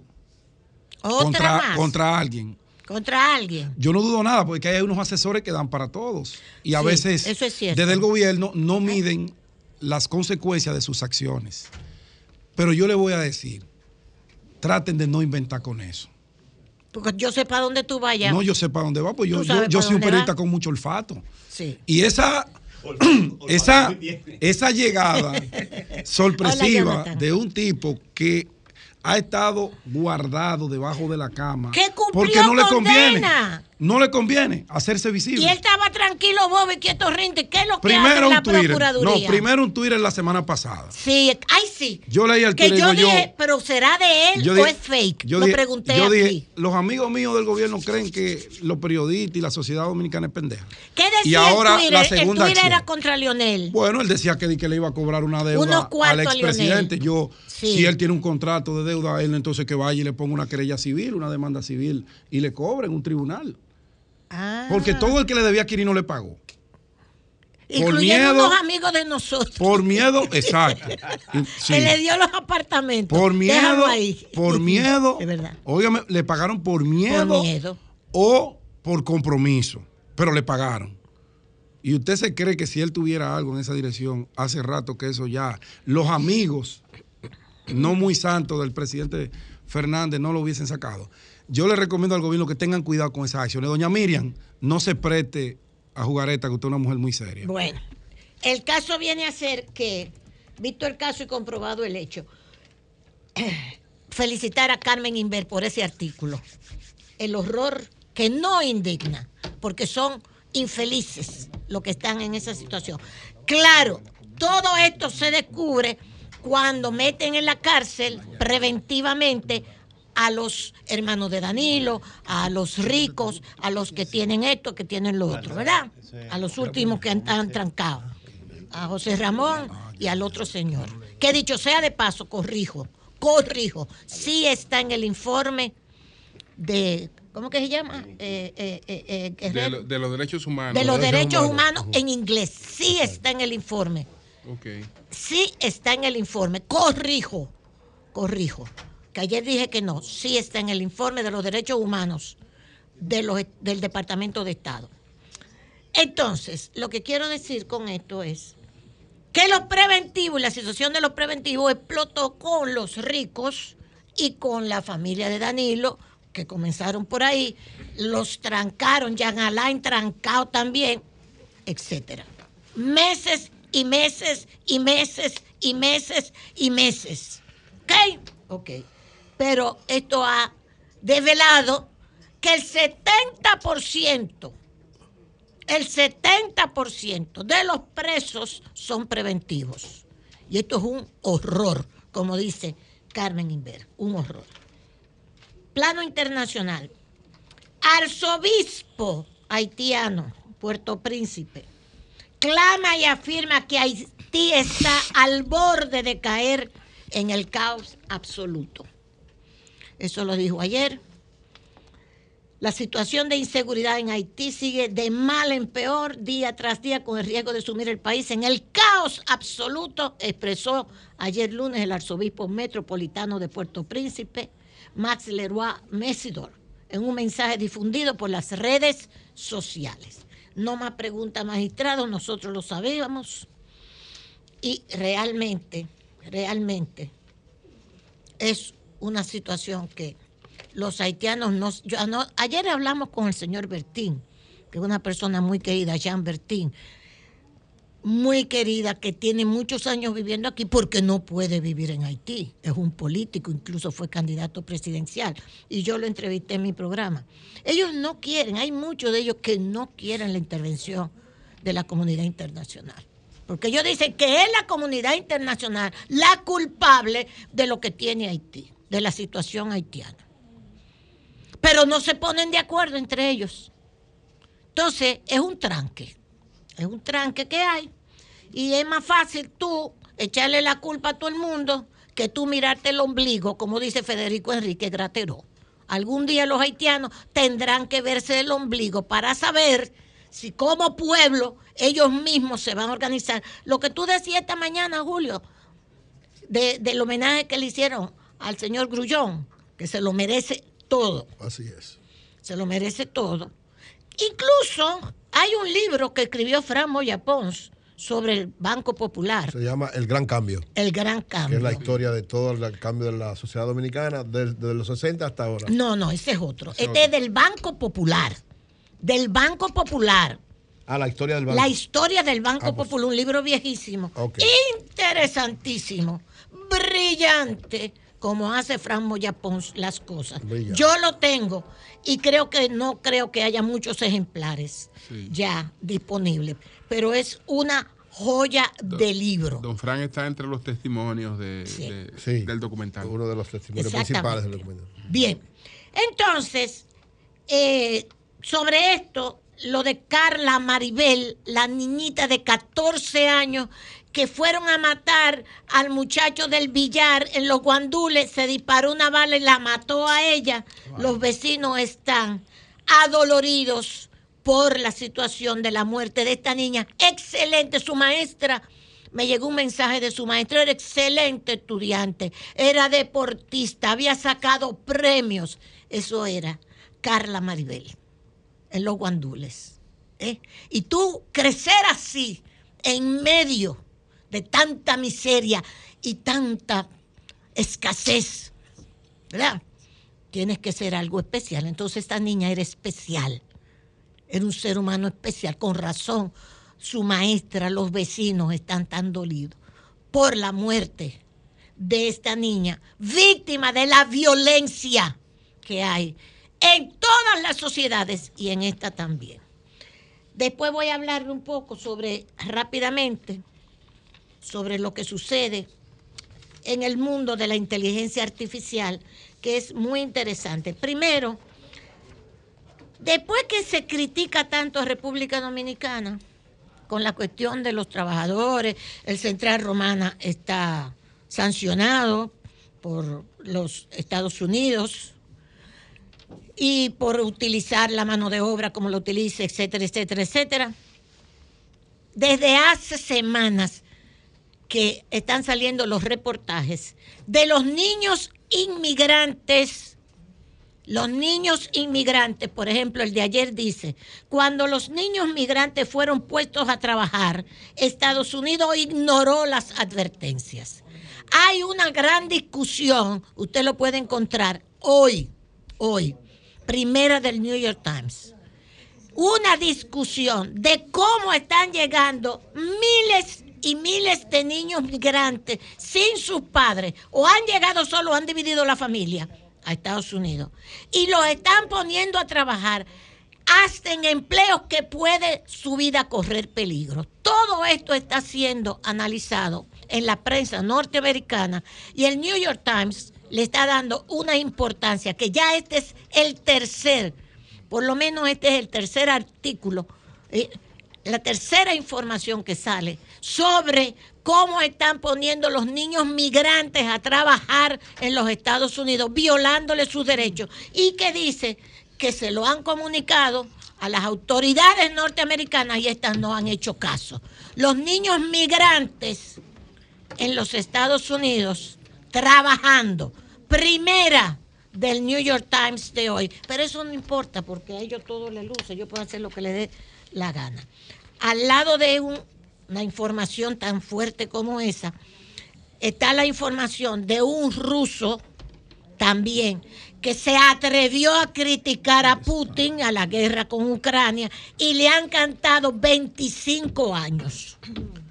A este señor le han cantado una prisión de 25 años, lo cual es una barbaridad, es un abuso, porque él tiene todo el derecho de criticar en una sociedad democrática lo que se hace. Pues le cantaron ayer 25 años, 25 años de prisión por criticar la guerra de Ucrania que tienen Rusia y por supuesto Ucrania. Eso es una barbaridad. Además está hoy interesantísimo. ¿Cómo, esa guerra? ¿Eh? Déjale que siga, por favor, que termine. El poder plutocrático y sus peligros. Como los ricos, dice, dice Krugman, Paul Krugman, Premio Nobel de Economía, los ricos son diferentes a ti y a mí. Tienen un poder inmensamente mayor, pero cuando intentan ejercer ese poder, puede atraparse a sí mismo, pueden atraparse a sí mismo, apoyar a los políticos que, si pueden, crearán una sociedad en la que los ricos mismos no querrían vivir. Paul Krugman, el poder plutocrático y sus peligros. Y sobre la inteligencia artificial, dice toda una página de Google una entrevista que le hicieron a Elon Musk en Fox, el señor Tucker, y dice, la inteligencia, esto es Elon Musk, entre otras cosas, la inteligencia artificial es más peligrosa que, por ejemplo, un mal diseño de un avión o un mal mantenimiento de la producción o una mala fabricación de un automóvil, en el sentido de que tiene el potencial, por pequeña que sea la probabilidad, pero no es trivial, de destruir la civilización. Dijo Musk en su entrevista con Fox, con el señor Una página completa, usted la puede conseguir en Google sobre la inteligencia artificial y esta entrevista del señor Elon Musk. Gracias, Julio. Bien, señores, son las 8.25 minutos. Bueno, Pedro Jiménez ayer adelantó eh, lo que Después se hizo la principal noticia en el día de ayer, que fue la cuestión de estos holandeses. Buenos días, Pedro, adelante. Buenos días, Julio. Buenos días a todo el panel. Buenos días a toda la República Dominicana, a todos nuestros cibernautas, radio escucha y televidentes. Buenos días al equipo de producción de este Sol de la Mañana. Bueno, efectivamente, Julio, Ayer teníamos la información porque veníamos dándole seguimiento al proceso de investigación de este caso que la DNCD y el Ministerio Público eh, hay que darle el crédito de manera especial a la magistrada Jenny Berenice Reynoso porque ella no descansó un solo momento, formó un equipo de investigadores de su confianza en coordinación con la agencia antidrogas para que no se le escapara el más mínimo detalle de esa operación, que tenían más de cinco años dándole seguimiento y que a veces por los cambios de las agencias se quedaba en el olvido. Estos son los holandeses. Los holandeses. Ah, Pero ah, ah. Jenny, con un equipo, vuelvo y digo, de oficiales muy distinguidos, que ella confía mucho en ellos, le dieron seguimiento y por eso ustedes ven que fue impecable el operativo y muy exitoso desde el punto de vista de la persecución del crimen organizado. Ya los periódicos, luego la DNCD, eh, media hora más tarde a la primicia que dábamos aquí en Sol de la Mañana, daba, daba la información de, con todos los detalles de qué se trataba y ustedes vieron que en la tarde pues se produjeron otros allanamientos, sobre todo lo que tiene que ver con Blue Mall, del cual el señor Dennis Gode era accionista. Ustedes saben que las franquicias. Blue Mall no, será. Hard Rock en Blue, Mall. Blue Mall es otra cosa. Hard Rock, gracias José. Hard Rock en Blue Mall. Hard Rock, Hard Rock, Hard Rock Café. Hard Rock, Café, Que al lado hay una discoteca de la cual él también tiene participación importante a través de terceros. Entonces, Hard Rock tiene que ver con los holandeses. Claro que sí. Verdiache, tanto que he ido yo ahí. Él era el socio principal. El señor Doris Goda. Son cosas distintas. Era, era. El hotel, otra no, no, Hard Rock Café. no, pero eso sí, eso es cierto. No, pero Consuelo pregunta específicamente no, no, yo por hablando de Hard Rock. No está hablando de. Pero ¿cuál de los Hard Rock? ¿A dónde está el Blue Mall? El Blue Mall. Blue Mall. El Blue Mall. Aquí es una franquicia que se vende. Eso es lo que estoy diciendo. Se comercializa el museo. Claro, todo. Son franquicias. Se comercializa el hotel. En el expediente. No, yo ahí especifica Pedro la relación. Todo, todo. No solo se especifica, no solo se especifica. El señor Gode, a través de tercero, ese señor tiene más de 10 años operando en República Dominicana. Sin el, lavado no se explica el polígono central, ¿eh? No se explica. ¿Cómo? hay muchas cosas. hay más cosas en el cielo y la tierra. Hay muchas cosas, pero, porque hay una, pero mucho de eso, de esos edificios altísimos también sin lavado no se explica. Eso es lo que Jonathan está diciendo. Eso es lo que él dice. eso es lo que Jonathan dice también, exacto. Eh, eso es edificios altísimos. Eso bueno, altísimo.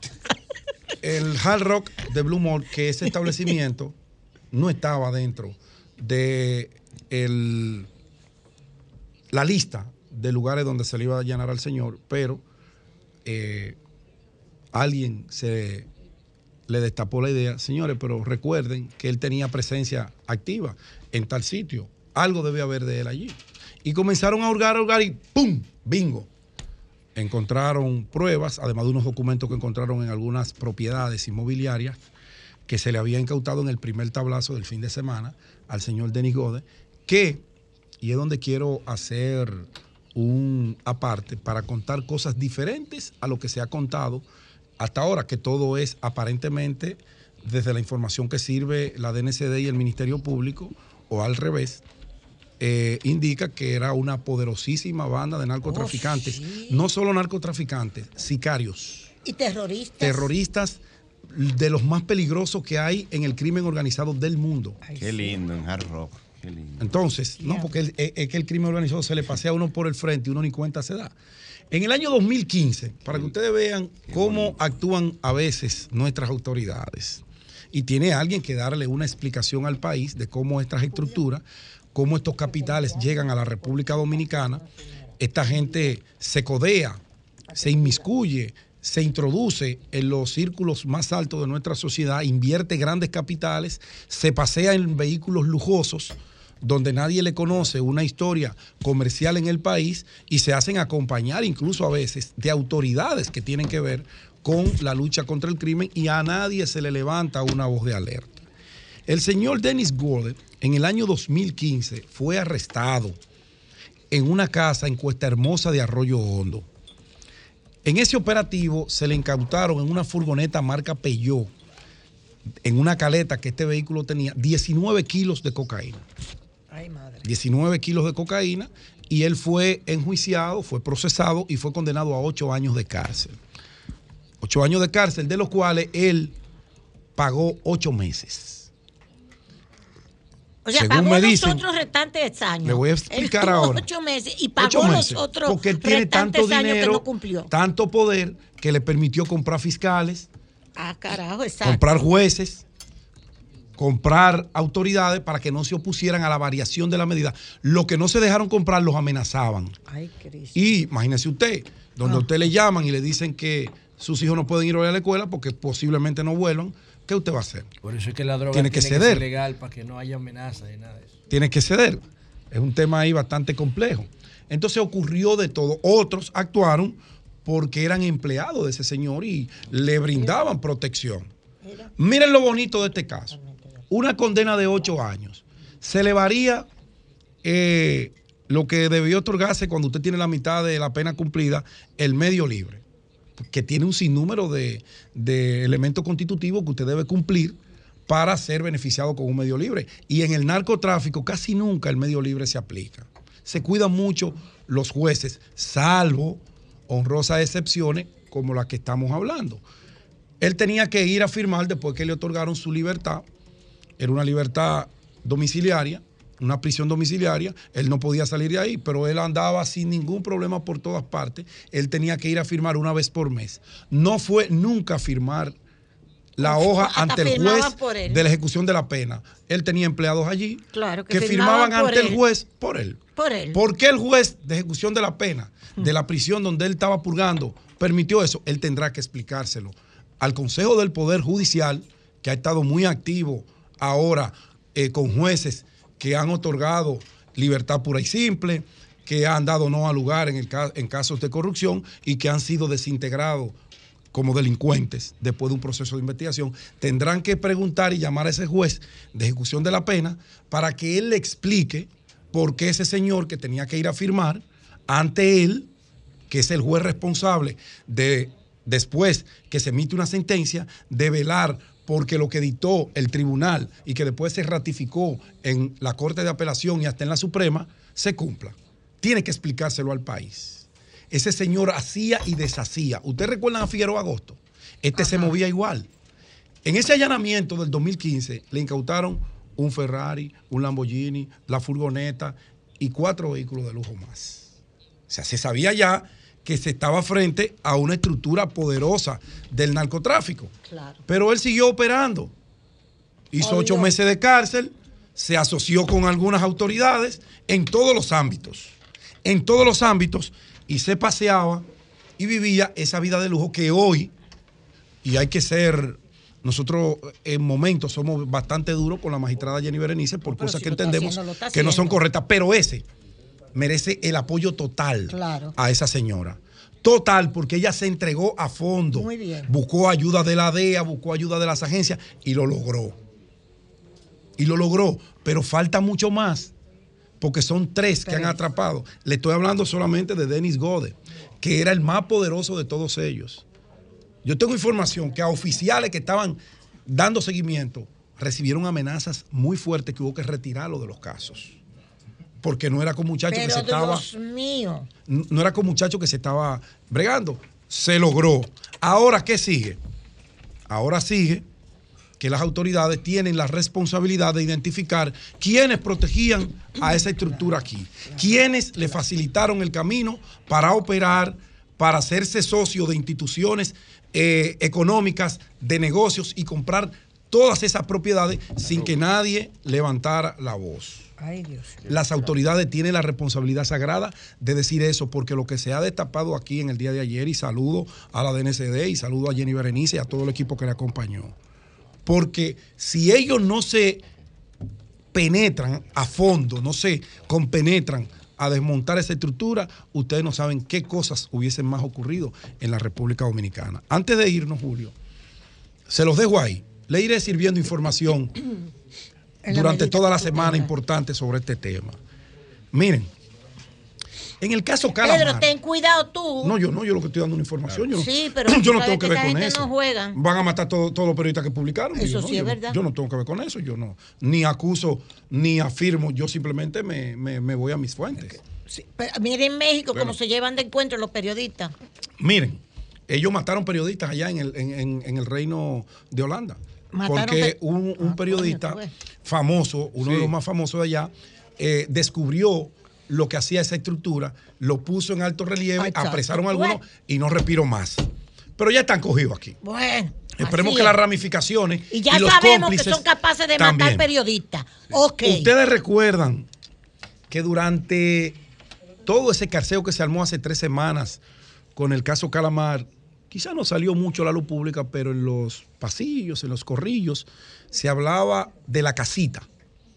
Y en los interrogatorios se hizo mención mucho, mucho de una famosa casita que está en la calle Helio, en Bellavista. ¿Es chiquito o grande? Le dicen la casita. No habló de eso también, Minú Tavares. Sí, sí, sí, la casita. ahí se hizo mención de esa casita y de las supuestas cosas que se hacían ahí para el tema de esa estructura, la casita. Por eso ya salió del PLD, dice. Nunca se ha dicho. Sí, dijo eso. Nunca se ha dicho quién es el dueño de la casita. Y, y tú sabes. Nunca se ha dicho. va a traer especulación aquí, tiene el nombre. Y ya. Nunca se ha dicho. vuelta. Nunca se ha dicho cuál es el dueño de la casita y el sector que representa el dueño de la casita que está tranquilito en su casa. Tú tienes los datos. Él está tranquilito. Pero tú eres acróbata ahora. Él está tranquilito. ¿Lo vas a mencionar? Incluso anda haciendo travesuras contra otros empresarios por ahí, el dueño de la casita. ¿Cojo mi cartera y me voy o lo vas a decir? Porque yo lo voy a decir en esta semana. Pedro el acróbata. Junto a otro dato del dueño de la casita. Y también, Julio, finalmente, voy a dejar algunas tareas para que la audiencia esté pendiente. ¿La podemos llamar la casita del lobo? La casita está ahí en la calle Helio. Él sabe quién es. Él sabe. Fucking nice. Eh, la ley, la ley que se hizo para ponerle una sombrilla jurídica al tema de las adendas de esas construcciones, hay cositas por ahí. Y hay obras y contratistas que metieron ahí que no tenían que estar. Y no fue 25, no. fue 450% que le metieron a las obras de ellos. Y estaremos dando detalles próximamente con papeles en mano. No es tan santa la ley. Ahí se los dejo. Bueno, a propósito del operativo de ayer, Ramón Carmona, buenos días Ramón, adelante. buen día a todos, ¿cómo están? Adelante, adelante Carmona. El, lo que acaba de decir Pedro, eh, es un gran es un gran golpe del de la autoridad dominicana a esta red. Pedro, le faltaron unos datos. ¿Cuáles? Donde en la casa valía más de 100 millones de pesos. ¿La casa? ¿Dónde, dónde vivía? Sí. La de Cuesta Hermosa, la de Dali, la de Goder, sí. sí. No, no, de la holandesa, sí, de la holandesa. Denis Goder se llama, Denis Goder. disculpa. Ay, Dios mío. Es que estoy conduciendo, me escuché Está ahí en Cuesta Hermosa, y, y, y en obras de arte, más, casi 3 millones de dólares habían allá adentro. 3 millones, casi 3 millones de dólares. Bien, santísimo. Y todavía vienen más sorpresas, aparte de lo de ayer en la tarde, que sorprendió a todo el mundo. Okay. Ah, sí. Entonces, es para que vean que las tú no puedes desafiar al, al, al tú no puedes desafiar al Estado, por ejemplo, el Estado. Para que él tenía mucha protección, o ellos. Oye, el Estado holandés, al, a los príncipes, eso, no lo desafíe. Esta gente se llegaron tan lejos que desafiaron hasta el Estado holandés, el primer ministro y eso. Ah, cuando lleguen hasta ese extremo, las autoridades actúan con mucho, mucha fuerza, mucho, había mucha gente, investigadores de Holanda aquí, junto con el Ministerio Público, junto a la Dirección de Drogas, junto a los organismos de inteligencia, porque están amenazando a un primer ministro de un país y a, y a la y a la heredera del, trono. Eso no es una cosa chiquita, entiendes? Entonces tú no puedes, como Pablo Escobar, y que voy a, eh, eh, él, eso fue el, final de Pablo Escobar, desafiando el Estado del mundo, ¿te entiendes? Entonces, el, el, el este organismo eh, de delincuentes que, que tenían esta gente que operaban desde la República Dominicana, era, usted va más sorpresa. Bien, gracias Carmona, gracias. Gracias, gracias. Pero Cambio fuera.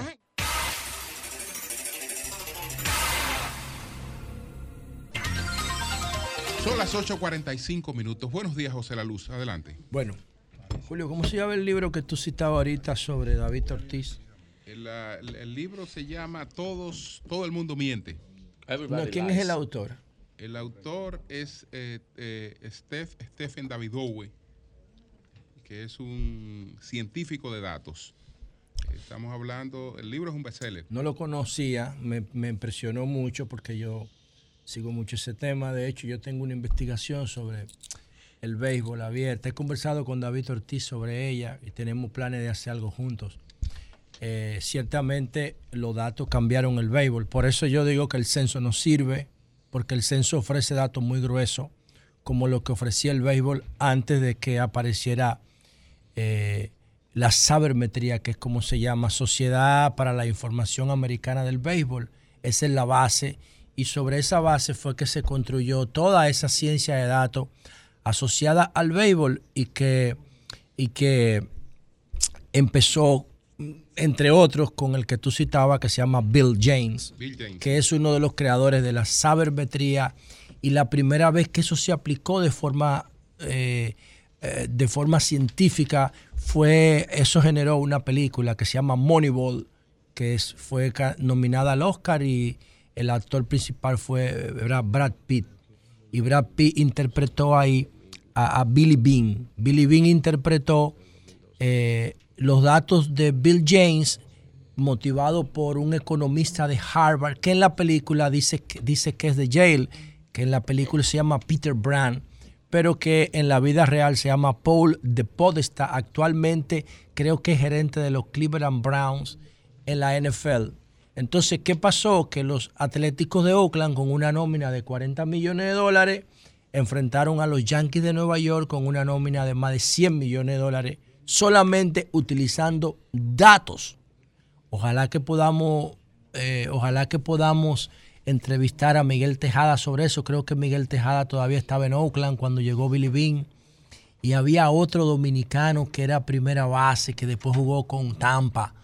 No recuerdo, un super bateador, un dominicano que era novato cuando Billy Bean eh, era gerente general de Oakland. Ahora Billy Bean es uno de los, de los socios minoritarios de Oakland. Y Theo Epstein, que fue el que aplicó la sabermetría en Boston, fue el que permitió con ese equipo mágico que, que lideraban Pedro Martínez, David Ortiz y Alex y, Manny Ramírez, ganaran la, la, serie de Boston, después de Boston tenía casi 100 años, la serie mundial del 2004, una serie de las series más épicas, fue gracias a el uso de datos para la eficiencia del béisbol. ¿Qué pasa con el uso de datos?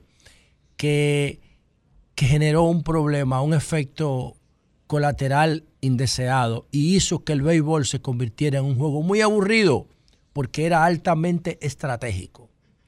Lo que importaba era ganar partido a como diera lugar y ser eficiente a como diera lugar sin importar el espectáculo.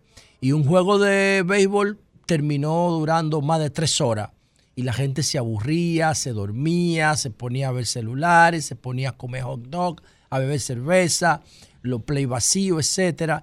Y entonces Tío Epstein fue nombrado por MLB para una oficina de actualización del béisbol y en esta oportunidad ya hay tres nuevas normas modificadas en el béisbol para tratar de bajar el tiempo y de hacerlo más divertido el juego de béisbol.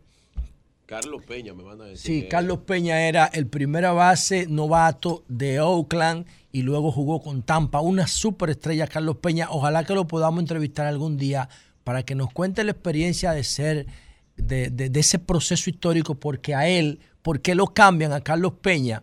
Porque Art Howe, que era el manager, el, el actor de la película, no quería aceptar la directriz de Billy Bean y quería jugar a Carlos Peña en la primera base porque él entendía que era más confiable. Entonces, ¿qué hizo Billy Bean?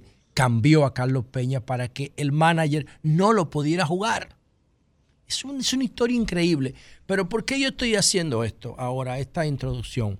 Bueno, en el día de ayer yo le decía a ustedes que lo de Sofía, la robot de Hong Kong que vino al país, eh, de Hanson Robotic, iba a, eh, tenía algo importante y era que iba a poner en la agenda política el tema de la inteligencia artificial, que está revolucionando el mundo después de que saliera la versión 4 de ChatGPT de OpenAI en el 22 de noviembre del año pasado. Y aquí nadie habla de eso. Es como si eso el mundo, esto fuera una burbuja y el mundo lleva un ritmo y aquí estamos en el paleolítico, en el neolítico, qué sé yo, en términos tecnológicos. Y entonces la Fundación Global y la Fuerza del Pueblo traen a Sofía y yo decía ayer, eso es lo importante que tiene que va a poner en la agenda ese tema. Bueno, pues en el día de ayer entonces el presidente de la República dijo lo siguiente. Dijo lo siguiente. Abinader anuncia estrategia nacional de inteligencia artificial. Bueno, yo no sé si la tenían hecha. Yo no sé si la tenían hecha y eh, la fuerza del pueblo se dio cuenta y se le adelantó o yo no sé si reaccionaron. Ojalá, si es una reacción, está bien. Si la tenían hecha, está bien. Lo importante es que no podemos ser competitivos en ningún área si no contamos con tecnología intensiva. no se puede en el decir lo siguiente, Bartolomé Pujols, que ahora está en la OPTIP. Sí, claro, un gran tipo. Yo he conversado con él sobre ese tema. Coordina el, equipo de, del gabinete de innovación. Tiene un equipo de jóvenes que participan del país que queremos, que tienen ya muchos años hablando de inteligencia artificial y haciendo una propuesta de creación de una política de inteligencia artificial para República Dominicana y para América Latina, según eh, recuerdo. Bueno, quizá lo podamos invitar. Yo le cambiaré el nombre. Cuando hicieron el foro de la innovación, yo dije que el concepto de innovación no puede ser un título, porque el concepto de innovación tiene que salir de un diagnóstico. La innovación es una capa de cambio es una capa de cambio, según Thomas Kuhn, tú, puedes, tú diagnosticas un proceso, un modelo, por ejemplo, este programa que tiene 11 años. Ya este programa hay que someterlo a un proceso de revisión, el paradigma sol de la mañana. Ahora, el diagnóstico nos va a decir a nosotros qué tipo de cambio necesita Sol. Necesita pantallas, necesita publicidad interactiva, necesita mm, debate, necesita entrevista de fondo. Entonces, el diagnóstico te va a decir si tú necesitas innovar, si tú necesitas reformar, si tú necesitas transformar o si tú necesitas cambiar el modelo. Entonces, cuando tú dices, tengo un gabinete de innovación, ya tú te estás limitando a una capa de cambio. Cuando viene a ver el modelo, lo que necesita es transformación. La innovación tiene, desde mi punto de vista, una característica. Tiene un elemento que va más allá incluso del diagnóstico y de los datos, que y se vincula con la intuición. Es decir, la persona que innova, si tú pones a ver los perfiles, tienen una visión, no una certeza con datos fríos de cómo deben ser las cosas, sino una visión de cómo debe ser y hacen que todo, incluyendo la ciencia y los datos y la tecnología, como hacía. Eh, sí, pero tú estás hablando de, no, tú estás hablando de la invención, de la creación y la innovación misma. no, la, bueno, desde el punto de vista del paradigma, la innovación no es más que agregar valores nuevos a algo que existe. Eso es la innovación. O sea, tú tienes un, modelo que funciona como sol de la mañana y tú lo quieres innovar y en vez de que haya ese sol ahí físico, tú le metes una pantalla y lo haces virtual. Tú innovaste el mismo modelo. Pero ¿qué pasa Pero quizás no funciona, tú ves. no, si el diagnóstico es malo, no te va a funcionar. Ahora, ¿qué pasa si a un teléfono de disco tú lo innovas? ¿Qué pasa? No sirve, porque el teléfono de disco históricamente como modelo ya se agotó. ¿Qué pasa si tú por ejemplo, te voy a explicar, a un, a un correo postal, al, al tú lo innovas. No sirve. ¿Por qué? Porque ya el correo electrónico agotó el modelo eh, o, un casete. Yo te doy un casete y te digo, Jonathan, toma, innova eso. Tú tienes un millón de dólares para que lo innove. ¿Qué tú vas a hacer con el casete? Sí, pero el tema que te digo es un tema de que el pensamiento humano eh, se basa incluso en, la teoría, en, las concepciones de la planificación hasta en las competencias deportivas, se basa el talento humano en un componente que está quizás hasta fuera del control, que es la intuición del genio. Sí, pero eso tú no lo, eso no cabe en un proceso institucional. Ah, tú lo que tienes que incentivar a los genios, crear un entorno de creatividad, incentivarlo. Por eso yo digo, esta estrategia que dice aquí Dice aquí, el presidente informó que para agosto la República Dominicana tendrá definido una estrategia nacional de inteligencia artificial para que estas tecnologías cuenten con una hoja de ruta claramente definida, tal y como está establecido en la Política Nacional de Innovación, Agenda, viste, ahí está, ahí sale otra vez el tema de innovación de una manera incorrecta. Agenda Digital 2030. Agenda Digital, bueno, pero es que ya la sociedad va a dejar de ser digital cuando venga la, la computación cuántica. Entonces va a dejar de ser binaria. Eso es lo que significa digital. Entonces por eso es que tú no te puedes aferrar a estos conceptos pop, pero que no reflejan la realidad de la visión. Dice aquí que el Gabinete de Innovación gestionó dos asistencias técnicas, una con el Banco de Desarrollo de América Latina, CAF, y otra con el Banco Centroamericano de Integración. Entonces, los trabajos de campo de los equipos multidisciplinarios se realizarán en mayo y el presidente espera que para agosto ya se tenga redactada una estrategia nacional de inteligencia. Yo eh, hablé con Pujols brevemente, con Bartolomé, hace un tiempo de esto. desde mi punto de vista, desde mi punto de vista, el gobierno tiene que dar una señal clara de que le va a apostar a la investigación, no para hacer eh, cohetes como lo de lo de SpaceX, esa no es nuestra fuerte. No, la tecnología tiene que hacerse, la inversión en, investigación y desarrollo tiene que hacerse, por ejemplo, para revisar el modelo educativo. Ese modelo educativo que dice una encuesta de Educa en el foro que se hizo con la oficina de Pablo Ulloa de la Defensoría del Pueblo, dice que apenas el 1.4% sigue viendo la, la, educación como algo prioritario en su vida. Eso es, una, eso es una catástrofe para la sociedad dominicana, un fracaso nacional esa encuesta, que le insistí en la, a la producción para que inviten los ejecutivos de Educa, para que nos expliquen esta encuesta, para que nos expliquen la encuesta, de dónde yo, qué dato encontraron, qué es lo que dice ese hallazgo de que apenas el 1% de la población valora la educación como algo importante en su vida. Eso es una cosa terrible. Entonces, ¿qué tiene que hacer el gobierno para dar una señal clara? Invertir en I+D. Tiene que invertir en investigación. No hay un peso en investigación y desarrollo. No lo hay en el presupuesto. Cuando yo estaba en el Congreso, Una de mis principales quejas era, señores, ¿cómo vamos a investigar un modelo de seguridad si no hay presupuesto para investigación en el Todo lo contrario, lo estamos quitando lo poco que había. Entonces, los, oigan esto, señores, los legisladores de República Dominicana a nivel de la Cámara de Diputados y a nivel de Senado no tienen presupuesto de investigación. Entonces, si tú no tienes presupuesto para investigar, ¿cómo diablo tú vas a producir buenas leyes? Tienes que hacer copy-paste. Tienes que hacer copy-paste para poder llegar a un buen resultado. Entonces, el gobierno del presidente Abinader tiene que invertir la, por la media de América Latina en I+D. Yo pienso que puede salir del mismo 4% porque lo que dice Educa es que el 4%, señores, 25 mil millones de dólares en, en 12 años, en 11 años. El, el, 4% empezó cuando ganó Danilo. Y se ha cumplido religiosamente. Pero los, estudiantes son más brutos y están más desinteresados y hay más deserción. Y los profesores son más análogos y más arcaicos. Entonces, ¿qué ocurre? Que hemos invertido 25 mil millones de dólares para, para que la educación sea peor.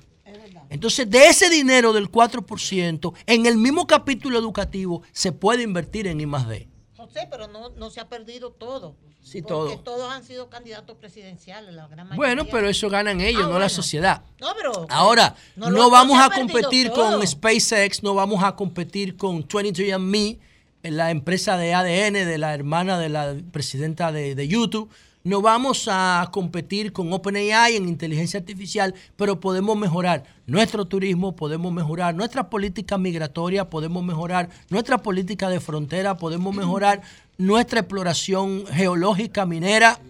Si inteligencia artificial o la tecnología, porque eso de inteligencia artificial a mí no me termina de cuadrar, si la tecnología se utilizara con mayor intensidad en los procesos y por eso citaba a David Ortiz. David Ortiz está reflexionando ahora porque se están cumpliendo 10 años de los atentados de Boston al maratón. Los hermanos Sarnaev, eh, que vinieron del Medio Oriente, Estados Unidos los acogió, pero ellos eran fundamentalistas y utilizaron eh, herramientas caseras como una olla de presión y un paquete de clavos y armaron una bomba en su apartamento y la pusieron en punto estratégico la, en la meta del maratón.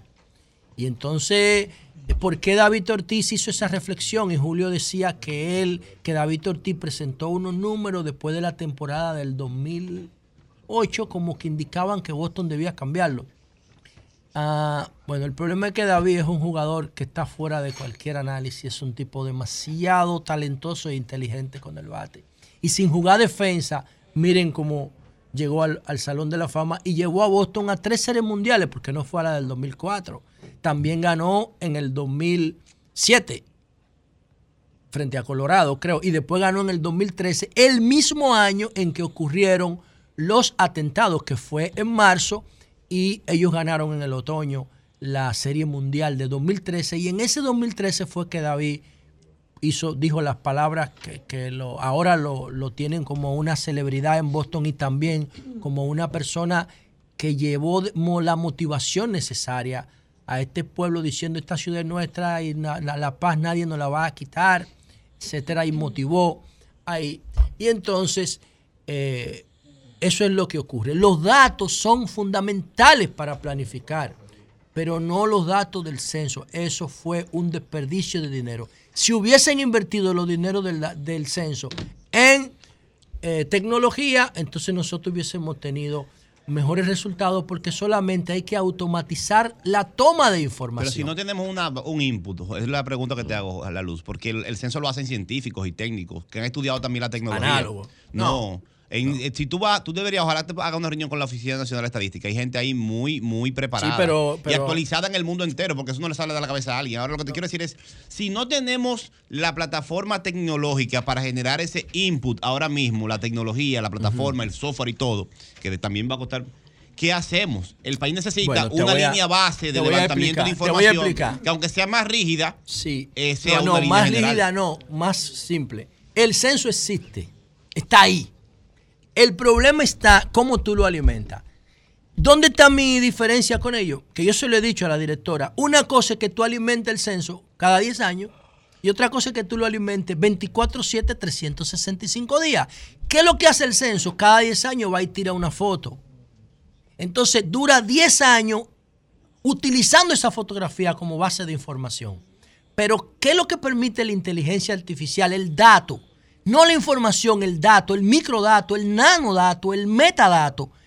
Y permite que tú, en vez de tener una foto cada 10 años, que es el censo, tú tengas un video continuo de lo que está pasando diario. ¿Qué es lo que hay que hacer? ¿Qué es lo que han hecho los países desarrollados con eso?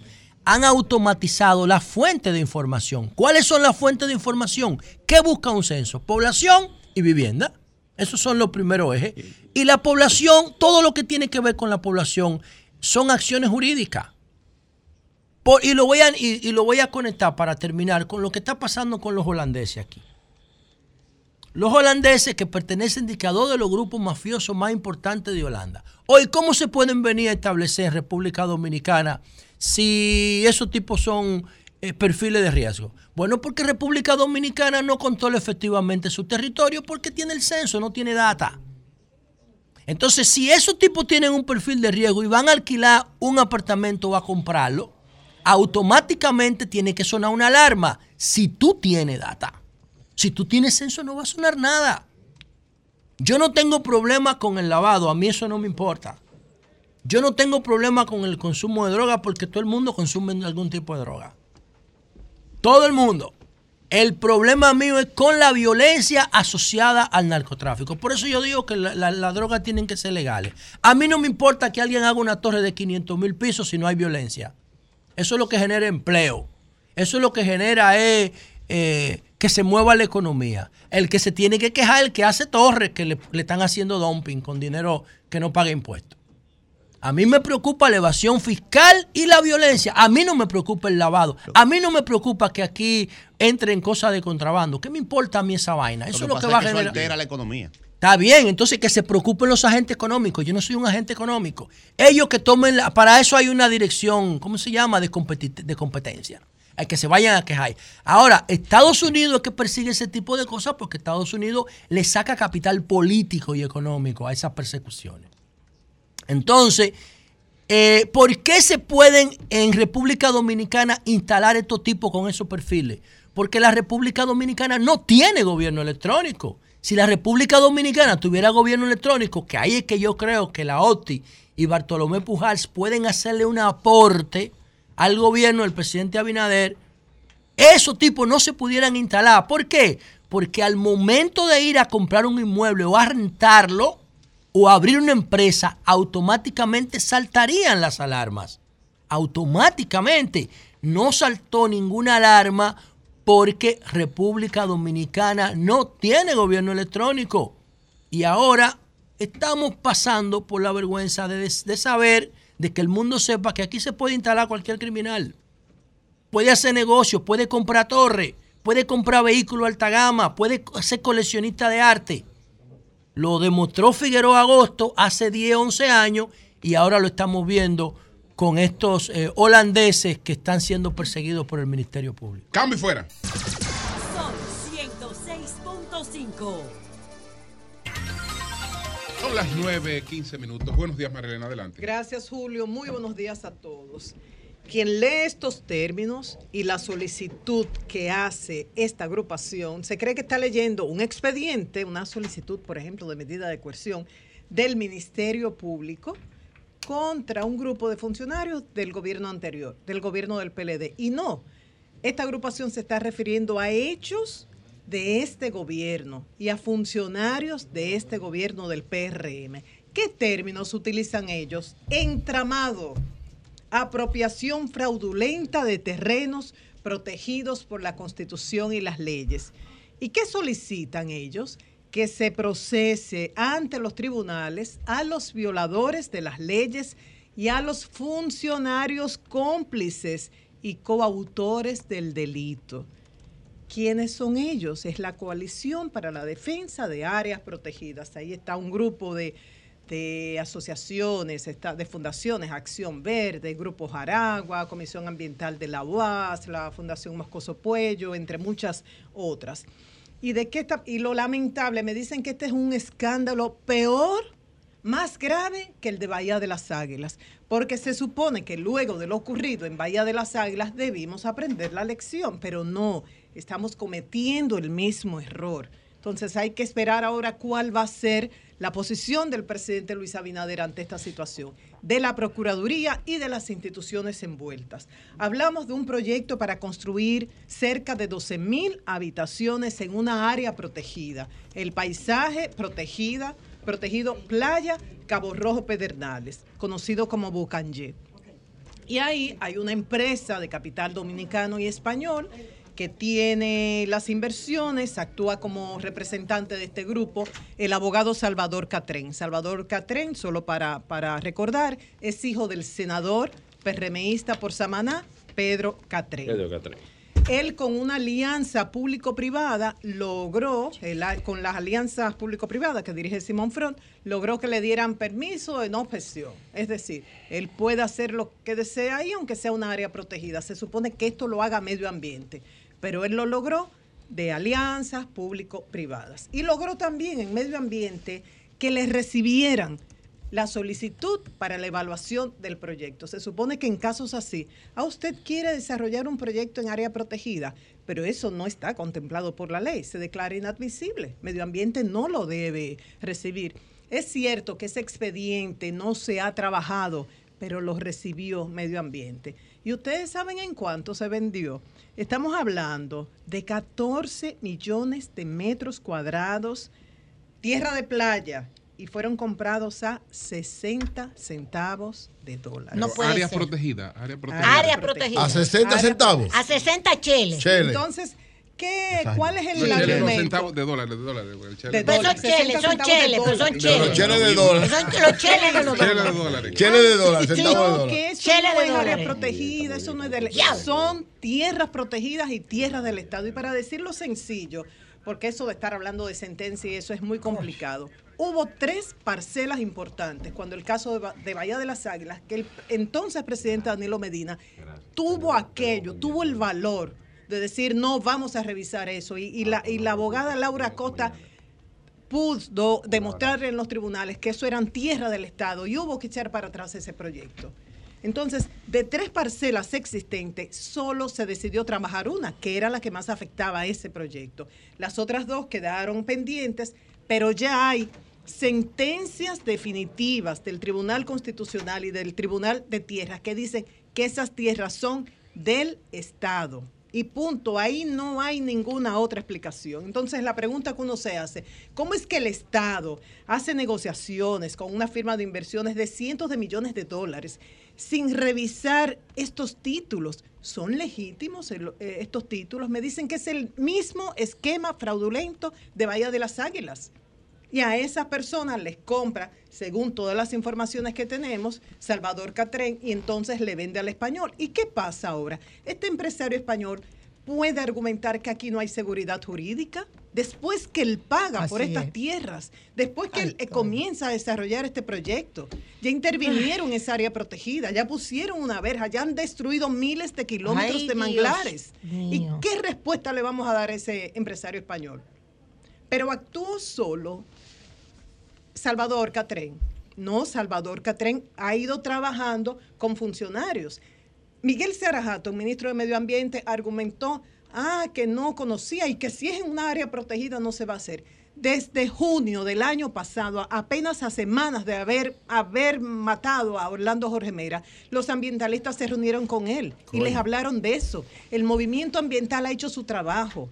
¿Qué hicieron? Se es decir, el movimiento ambientalista le advirtió a, Miguel Sear Hatton que eso estaba ocurriendo. Que eso estaba ocurriendo.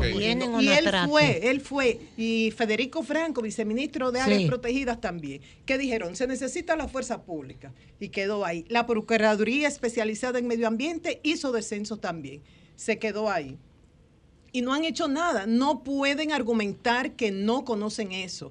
El grupo Jaragua le ha, le ha dicho, se lo dijimos personalmente. Se lo dijimos por escrito y después de casi un año de no hacer caso, tuvimos que recurrir a las redes. Y, que, y lo peor es que en ese momento todavía no habían adquirido títulos supuestamente legales. O sea, si eso se detiene el año pasado, no llegamos a este momento. Hace unas semanas el presidente decía, la oposición está apostando al fracaso de Pedernales. Yo les prometo que en 10 años esa zona será diferente. No es que la oposición esté apostando al fracaso de Pedernales, es que las cosas hay que hacerlas bien, o si no, no se hace. Entonces, por eso es que la coalición habla de funcionarios cómplices. ¿Qué dice la, coalición? Habla de un entramado.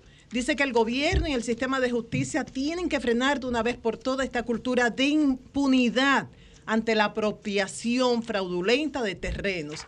Que esto ocurra después de lo de Bahía de las Águilas, esto no se perdona. Nos sorprendieron con lo de Bahía de las Águilas, pero en una segunda ocasión no dice que es inconcebible que el gobierno haya cedido a las pretensiones de esta empresa de capital español y dominicano, que en estas tierras que tiene el mismo esquema fraudulento de Bahía de las Águilas, eso está demostrado. Insólito que argumenten que desconocían que esto estaba en área protegida, porque ya desde junio del 22, como dije, ya se le había informado.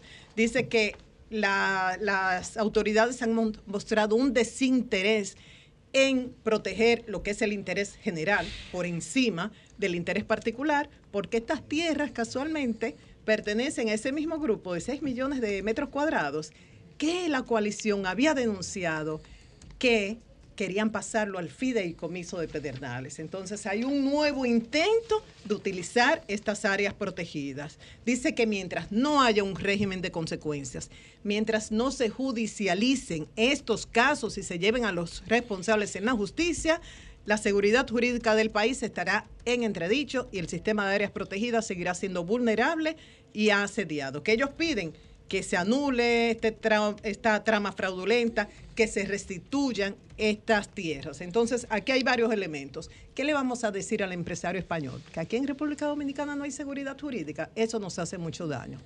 ¿Qué vamos a hacer para recuperar esta tierra, estas tierras que le pertenecen al Estado y que son de todos nosotros, no de particulares? ¿Qué vamos a, a hacer con los responsables de esto que según la coalición son delitos. Estamos violando leyes, están violando leyes, están violando la constitución. Y si hay funcionarios que son cómplices, ¿qué vamos a hacer? ¿Y qué vamos a hacer con el daño? El grupo Jaragua lo denunció. Miles de kilómetros de manglares que, han sido destruidos. ¿Qué pasa con los manglares? Son como esponja, absorben el carbón y dicen es lo mejor. Eso es en pedernales. los, manglares también. Yo digo también porque salió la alerta de la Academia de Ciencias sobre posibles daños ambientales en Manzanillo. Acabaron, están acabando, que no, que eso no es verdad. Eso es en el norte. Está. Ese es en el norte, en Manzanillo, donde fuimos en Pedernales y ellos dicen esto es un recurso valiosísimo los manglares absorben carbono ayudan a mitigar los efectos del cambio climático. Esa zona tiene muy mal drenaje es decir no absorbe el agua se inunda y por eso no se debe construir ahí. Y es rico en biodiversidad dice. Ese es un punto muy atractivo para recoger cangrejo. Y eso forma parte de la cultura, de las tradiciones, de la gastronomía de Pedernales, que es parte de lo que le queremos mostrar al turismo. Y lo vamos a destruir. Vamos a ver qué dice el presidente Abinader de esto y qué dice la Procuraduría también, Julio. Cambio fuera. Son 106.5. 9.29 minutos. Buenos días, buenos días, buenos días, buenos días, Virgilio. Adelante. Hablando que uno se entiende. Gracias a todos los que nos escuchan a través de este Sol de la Mañana, de Sol 106.5, RCC Media, en la Catedral de la Opinión en la República Dominicana. Eh, me gustaría que los procesos en eh, la Contraloría General de la República eh, agilizaran un poco más. El Contralor está haciendo un buen trabajo, pero había un ritmo que había con el Contralor anterior que ha mermado un poco. Así que un llamado al Contralor General de la República para ver si podemos lograr seguir lo que se había hecho hasta el momento que él entró, él es un gran profesional y necesitamos un poco de agilidad en la Contraloría General de la República. Contralor, atención a eso. Ayer también le hice un llamado a contrataciones públicas. Atención, Jonathan. Contrataciones públicas tiene un proceso de actualización de datos que está retrasando el proceso de los que son proveedores del Estado. El proceso está extremadamente retrasado. Atención, Carlos Pimentel. Yo sé que ustedes hicieron un comunicado. Con los comunicados no se resuelve nada. Si ustedes tenían un proceso, debieron determinar tiempos y espacio. Usted no puede afectar al que no tiene por qué ser afectado porque ustedes tienen un delay en el sistema. Eso no es problema del proveedor, ese no es el problema del que brinda servicio. El problema es de ustedes que están retrasados porque ustedes no tenían un sistema que pudiera aguantar la, capacidad de, de, solicitudes que iba a haber cuando ustedes hicieran esa resolución de actualización de datos. Entonces hay un maldito problema con eso. Y tienen que resolverlo. O tienen que dar una respuesta de para cuándo carajo ellos van a tener resuelto el problema de actualización de datos en contrataciones públicas. ¿Cómo es? La, el que exige mucho debe, debe dar mucho. Porque si usted exige, tiene que dar. Y si no, no exija. Sea más complaciente. Pero es que esa, institución ha aumentado todos los indicadores. Entonces, todos los indicadores están buenísimos. Mira yo, mira, yo me alegro de eso y felicito la gestión de él. Creo que es un gran profesional.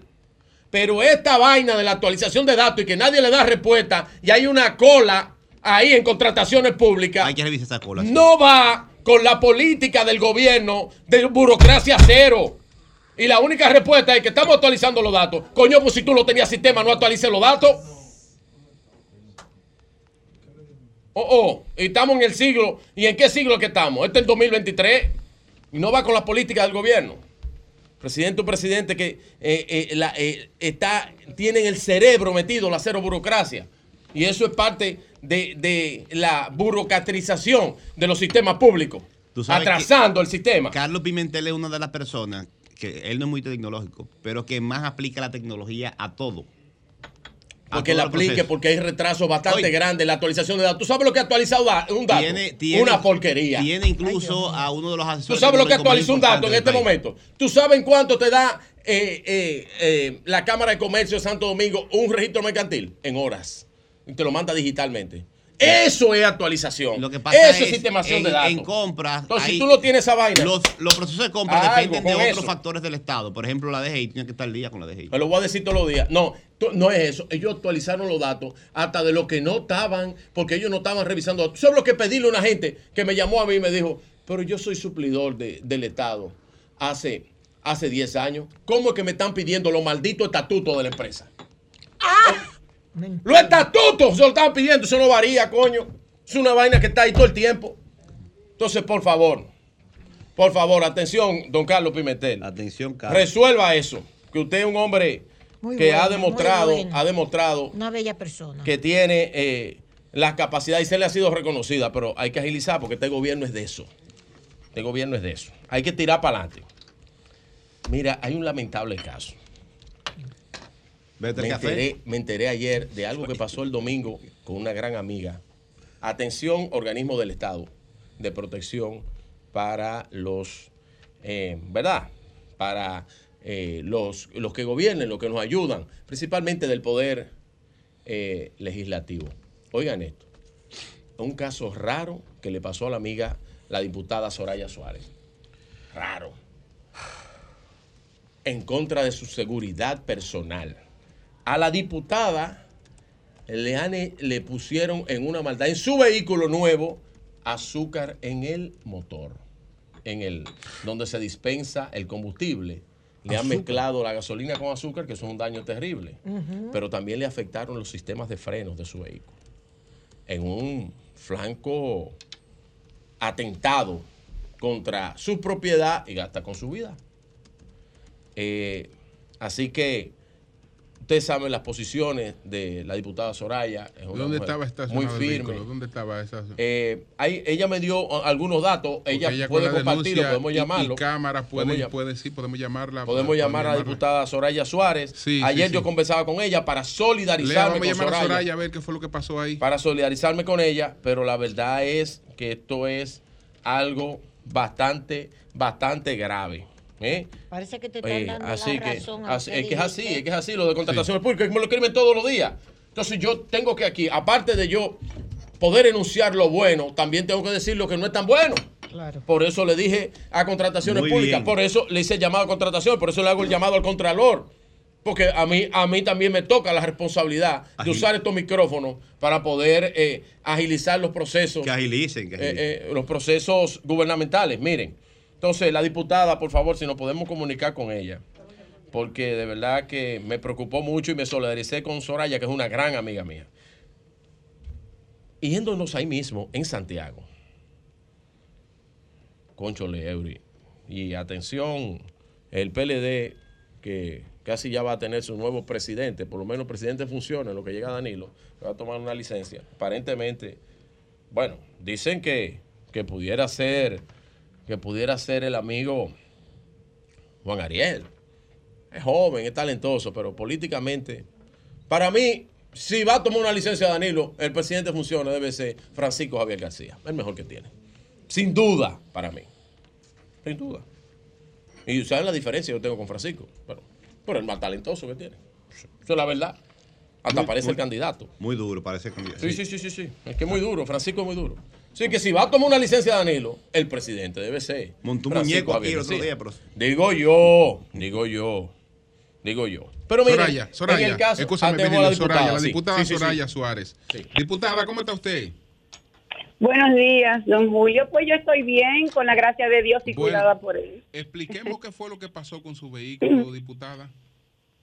Bueno, eh, para mí fue extraño y al principio no quise aceptarlo. Yo estaba estuve, perdón, el domingo antes de Semana Santa en una reunión en uno de mis barrios, eh, la callecita medio oscura, la dejé en una calle estrecha para entrar a un callejón donde duré unas tres horas conversando con un grupo de personas, luego hice algunas visitas en esas casas, cuando salí eh, de allá y, y, abordé mi vehículo que lo andaba conduciendo yo, es una costumbre que yo tengo, que parece que quieren que yo deje de hacerlo. Yo despacho a mi chofer y le doy descanso dos días y como yo estoy en mi ciudad donde entiendo que todo el mundo me quiere, pues ando con los compañeros conduciendo yo, que me gusta conducir.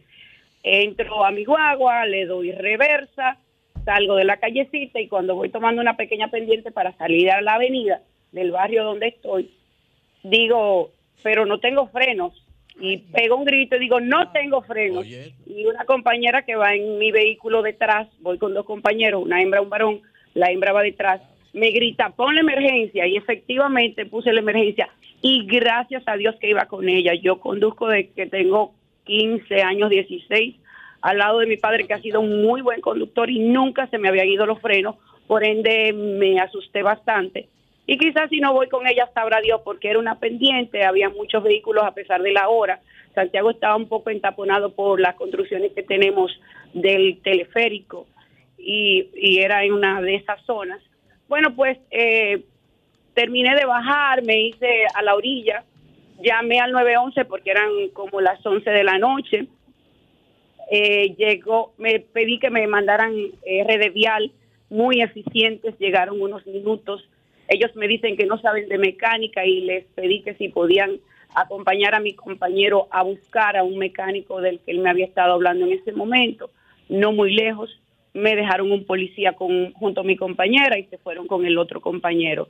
El mecánico llega, eh, chequea y me dice, levanta el bonete. Cuando lo levanta me dice, tu tanque está absolutamente vacío, no tiene nada de líquido de freno y yo inquiero y digo, pero ¿cómo va a ser? Dice, déjame ver la goma. Cuando de la goma está completamente llena de aceite y cuando busca un cartón se mete debajo de la guagua, la gente de RD Vial le alumbran con las luces y él con un celular y vio que estaba cortado uno de los cables que conducen el líquido de freno. Él me dijo, me luce que te lo cortaron, lo voy a inhabilitar Y yo, pero por Dios, ¿qué me va a cortar a mí? No, tú estás loco, fue mi reacción. Lo voy a inhabilitar y ve mañana a, una clínica de frenos.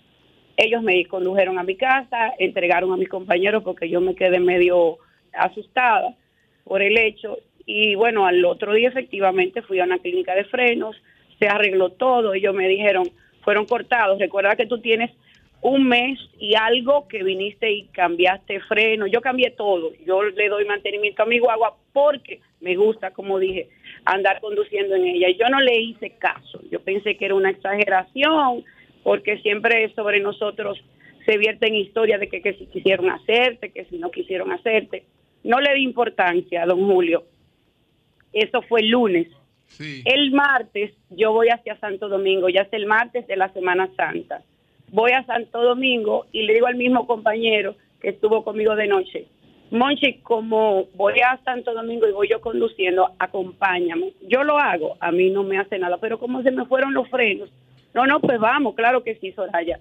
Cuando íbamos llegando a la Vega, saliendo de La Vega casi, que hay una estación de combustible cerca, la guagua me emitió un ruido muy fuerte, yo me asusto y me hago a un lado, perdón, y él me dice, pero qué raro, ese ruido es cuando se mezclan los combustibles. Yo, ¿cómo, que, ¿cómo así que se mezclan los combustibles? Sí, cuando te han echado un combustible eh, mal, este de gasoil, y que te hayan echado gasolina. Yo le dije, no, pero espérate, vamos, vamos a la bomba. Me paro, pero el vehículo no quiere dar más. La gente de la, de la bomba me llaman a un mecánico diésel, que es uno de los mecánicos eh, más conocidos en La Vega. Y yo le digo, sí, llámemelo por favor, a ver qué le pasa a este vehículo. Un vehículo prácticamente nuevo. Yo le quité el plástico. Prácticamente no lo conduce más nadie que el chofer y yo. El señor va, abre, revisa y dice, aquí hay algo extraño. Eh, ábrame, el bonete y déjeme yo quitar esta manguera. Cuando quita la manguera del tanquecito donde llega el combustible, él lo echa en una superficie plana. Tiene unos granitos yo lo toco y digo yo, ay, esos granitos. Y él lo ve, dice él, pero huele a gasolina. Y yo voy y abro el tanque de la gasolina y sin pensarlo prácticamente entre la nariz. Y yo le dije, esto huele completamente a gasolina. Estaba un poco pegajoso en ese momento cuando ellos lo echan en la superficie plana. Y él mismo va a la bomba y hace la comparación del combustible diésel premium, que es el que le he hecho, de gasolina premium y la mezcla de ambos y hecho en un vasito del que teníamos en la guagua y hecha en un vasito del que él mezcla más cada uno eh, separados y resulta que el color era más intenso del que estaba mezclado, tanto el de la camioneta como el que sacamos eh, y mezclamos de la bomba. Él me dijo, no la mueva más, usted quiere que yo se la trabaje o se la quiere llevar a alguien. Yo le dije, yo te lo agradezco, pero déjame llamar a la grúa y que venga la persona que me trabaja los vehículos. Así hicimos, se lo entregué a él sin decirle nada al mecánico cuando llegamos a Santiago. Fui a la bomba, a la última bomba donde eché el combustible, ellos me buscaron la grabación, yo creyendo que quizás el bombero se había equivocado. No, en un plano bastante claro y amplio me enseñaron que me echaron gasoil sin ninguna manera de equivocarse no hubo forma, era la manguera, el gasoil premium. Entonces yo se la dejé a mi mecánico. Me quedo tranquila en casa, se cierra por Semana Santa, me voy a trabajar el lunes y los resultados, el mecánico me dice, doña Soraya, a usted le mezclaron gasolina con azúcar en el tanque de su vehículo. Soraya, ¿y usted usted ha presentado una, una, una denuncia formal para que esto eh, se investigue? Porque esto hay que hacer una investigación, hay que ver de dónde viene esto. ¿eh? Es correcto, yo no lo había hecho porque de verdad, eh, em, señor eh, Martínez Pozo, yo me negaba, yo me negaba a creer que me habían hecho algo a propósito hasta que este fin de semana él me dice, debes hacer algo real y efectivamente, y si tomas ahora, si tú vienes y ves el combustible, está sumamente pegajoso y tiene gasolina porque inclusive le sacamos todo el combustible para trabajártelo y se ha, se ha dividido el combustible. Tú no puedes dejar esto así y realmente que no lo vamos a dejar así. La verdad es que eso, eso hay que tomárselo en serio, las autoridades deben investigar eso. Eso es así. Y tienen todas las posibilidades de, de investigar eso, porque donde se ustedes ese vehículo hay cámaras. Hay cámaras. Sí, claro que sí. Y Santiago tiene muchas cámaras por donde quiera. Y solamente una persona de confianza puede hacer eso, porque para tú echarle, para, para tu adulterar el combustible tiene que tener la llave. Porque por donde tú abres el tanque. Mira, eh, esa fue una de las cosas que a mí me llamó poderosamente la atención. de eso, una investigación. Tiene que haber cámara en ese entorno donde se hizo eso. Para quitar los frenos necesita tiempo, para alterar los frenos. No, no, el tema de los frenos tuvieron tiempo de más. Yo tuve unas tres horas y algo en el lugar. En el entorno. En, una, gente suya de confianza que la está saboteando usted y le quiere hacer un daño. Tenga cuidado. Eso sí, en una gente de confianza. No usted ha tenido, hay que ver si ha tenido algún conflicto personal, interno. Pero, pero que se investigue para que no especulemos. las autoridades pueden investigar eso y tienen que hacerlo, tienen que hacerlo. Tienen que investigar Entiendo que, que no le deben dar de lado, porque fíjese una cosa. Eh, yo tenía mi, mi, el, mi amigo y compañero Vigilio me escribió anoche y yo me asombro de saber que él tiene esa noticia, porque yo he tenido eh, he guardado la discreción y no es que y no había querido reaccionar porque inmediatamente quieren ligar a cosas y decir que uno está inventando y yo no tengo necesidad de inventar estas cosas. Claro, claro, claro. no, eh, bueno, eh, diputada, pues toda, toda nuestra solidaridad con usted y espero que, la, que, eso se investigue, que la propia presidencia de la Cámara de Diputados también eh, insista en que esto se investigue. Muchas diputada, diputada Doña Consuelo, sí, sí, doña Consuelo. Yo he recibido de allá, de Santiago, que está de acuerdo con el monorriel y todo esto, pero en la avenida Tamboril me están mandando los videos. Un grupo de ciudadanos encabezado, le doy el nombre, por el señor Federico Vargas, que tenía ah. una empresa también en la avenida Tamboril. Pero con la construcción del monorriel, eh, tengo aquí varias informaciones y videos, han quebrado esas empresas. Dicen ellos, corre, taparon, parece que las alcantarillas, el agua sucia llena de ese fecales, me lo mandaron, están corriendo. Usted podría ir donde estos empresarios que están al grito en la avenida Tamboril, de allá, de, Santiago, le, puedo dar hasta Avenida Tamboril Cienfuegos, Santiago Oeste. Para que usted hable con estos empresarios que son pequeños empresarios quebrados por la cuestión del monorriel y están desesperados. Adelante. claro que claro que sí, doña Consuelo, y, eh, es parte de nuestra responsabilidad como legisladora representar a, la población. Y yo lo voy a hacer, voy a hablar con eh, un par de compañeros de esa misma demarcación y obviamente que sí puede contar con eso y le daré los resultados de dicha entrevista. Por bueno, supuesto bueno señores, reiteramos nuestra nuestra preocupación, esa esa situación que eh, son dos hechos, porque uno puede ser, uno piensa coincidencia, no, no son dos hechos, hay muy cercanos que evidencian una intención criminal que hay que investigar. y diputada, dando las gracias porque esto no tuvo peores consecuencias. Tiene que ser muy proactiva y asertiva para que agilicen esta investigación, que esto no vaya a ritmo lento, porque es su vida que está en juego. Así es, así es. Muchas gracias por la solidaridad. un abrazo. Muchas, gracias a la diputada. Bueno, pues adelante, Virgilio. Sí. Adelante. Entonces, quedándonos ahí mismo en Santiago. Sí. Pero en el PLD Señores, entonces le han quitado la candidatura a Víctor Suárez. Yo estoy sorprendido de esa vaina.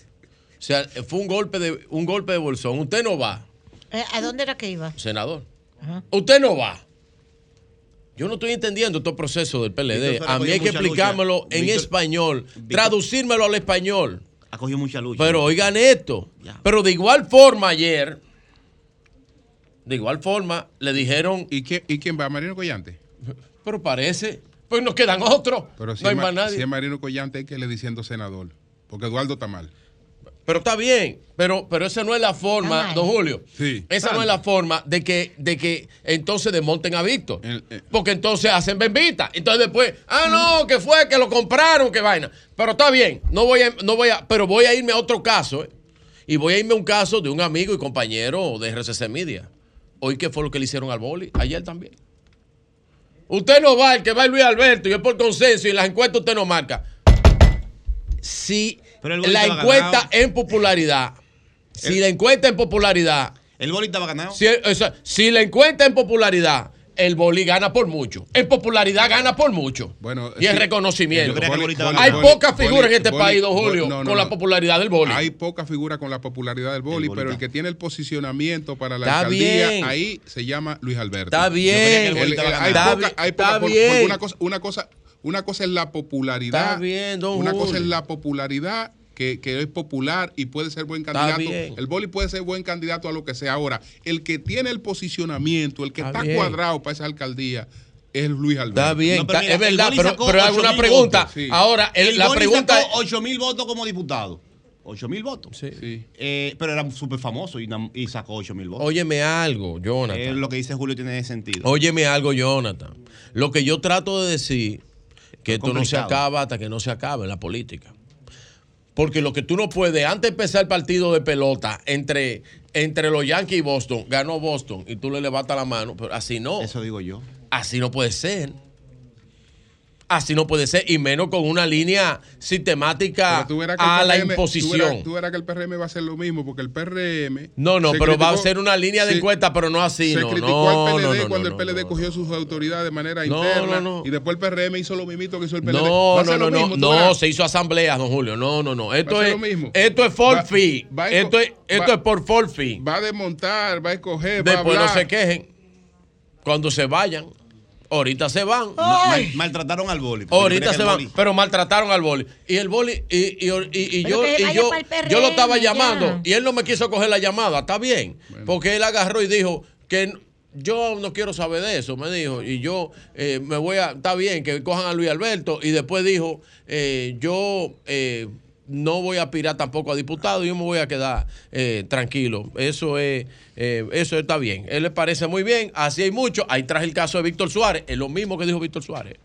Y que llame Víctor Suárez y me boli, si no es verdad. oportunidades. Pero, pero está molesto. Pero está molesto. Para terminar, don Julio.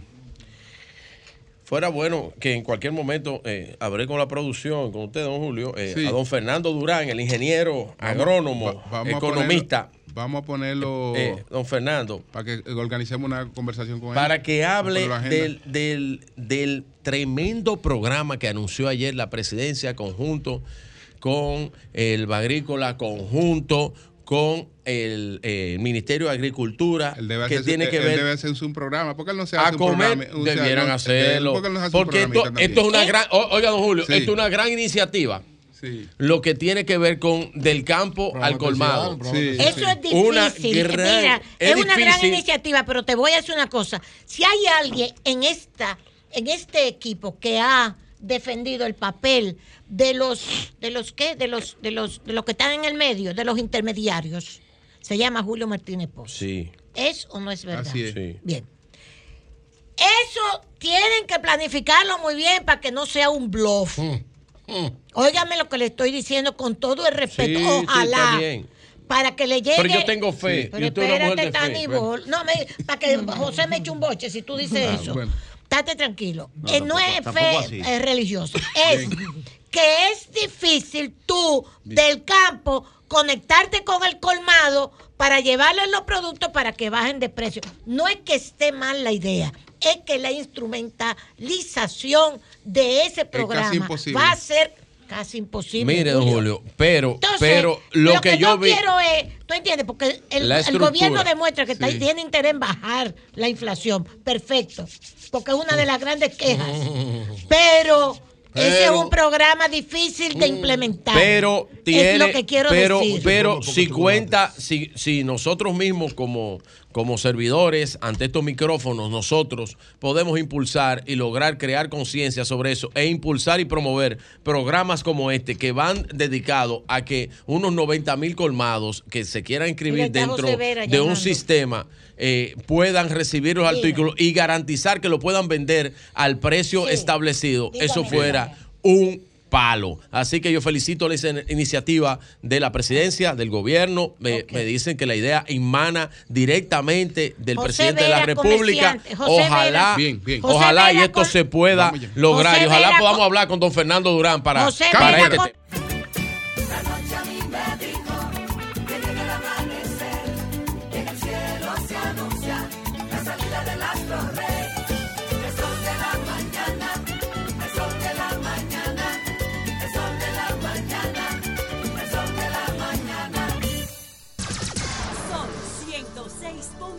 Cinco. 9.59 minutos, Eury Cabral. Gracias al Dios Todopoderoso Jesús, mi Señor, Salvador y Guía. Y como siempre, inicio con la palabra de Dios. Juan 16:33. Yo les he dicho estas cosas para que en mí haya en paz. En este mundo encontrarán aflicciones, pero anímense que yo he vencido al mundo, nos dice Jesús. Siempre sigámoslo a Él. Miren, en el día de hoy. Amén. Hay una serie de cosas interesantes que uno puede plantear. Yo he estado teniendo la inquietud de lo que es el proceso inflacionario, de lo que es la situación en perspectiva mundial. Y lógicamente el gobierno, que yo decía, no ha planteado ninguna posición específica, concreta, en función de estos últimos datos que tenemos del Fondo y del Banco Mundial. Y anuncia, ¿verdad?, esta, esta, esta propuesta que supuestamente, ¿verdad?, van a implementar directamente del campo al, al colmado y habría que ver en concreto qué significa eso, porque de intenciones, como dice Dante Alighieri, de buenas intenciones está empedrado el camino del infierno. En la Divina Comedia. La Divina Comedia. Podría haber buenas intenciones, pero ciertamente. Diablo, sacate de abajo. Es muy difícil, muy difícil implementar una serie de elementos como eso, por lo que yo no voy específicamente a referir, no conozco en detalle, pero me da la impresión que es una respuesta que no tiene gran fundamento y me gustaría verla Vamos a escuchar para, analizarla más adelante. Pero ciertamente lo importante es que haya alguna preocupación de parte del gobierno, porque evidentemente las únicas medidas específicas que se habían tomado ya no pueden tomarse como se pensaban, que es la de del lado monetario, hay que buscar otro tipo de salida y parece que piensan que es uno, entonces evaluar bien, porque lo que ha acontecido, como muy bien en casi todas las encuestas se ve, la gente lo que piensa es que no hay realmente una exactamente. Es el, comerciante de, de los minas. Que sabe lo que hace. El señor, Veras, el señor Veras dice que es el cuarto intento Claro. de tratar de bajar los precios de la canasta básica, pero todo sigue. Hay que pensar bien. Pero está bien, él puede decir lo que él quiera. Ahora, yo voy a decir una cosa. Los intereses de ¿Cuáles son los intereses de él? ¿Qué yo quiero hablar ahora? Del que está diciendo él. En el día de hoy, en el día de, un negociante, que tiene su negocito y vive de eso. Y que, sabe Sus intereses son puros. Claro que sí. Tan puros como el del gobierno. Porque vive de eso. Está bien. Porque lo que hace trabaja honestamente y vive de eso. Claro. Es lo que tiene un negocito y vive de eso. Claro. Entonces sus intereses son puros. Eso, más está bien, está bien. No, no, está bien. Miren, estamos de cara. Ahora, tú quieres que él tenga un negocito y no viva de eso. Claro, que eso. Como el gobierno vive de un negocito y no viva de eso. Y no busque beneficio con eso, pues está bien. Está bien. Fernando, llama. Llámeme a Fernando. Tiene que estar en contacto con todo. Está en cuarto intento y también lo que él dice que va a fracasar porque no se está tomando exactamente como debe. Ahora, ¿qué tú quieres? ¿Que fracase o que no fracase? No, yo quisiera, yo quiero que el gobierno tome medidas correctas para que baje la inflación. Claro. tú eres cristiano, tú eres cristiano. No es difícil ese Oigan lo siguiente. Hay una inquietud a propósito, estamos a escasos, ¿verdad? Exactamente un año, estamos hablando de la, eh, eh, digo, escasos nueve meses de las elecciones municipales y alrededor de un año y un mes de las elecciones nacionales. Octubre es el mes que ha planteado la Junta Central Electoral, de acuerdo a su, a su programación, para las alianzas.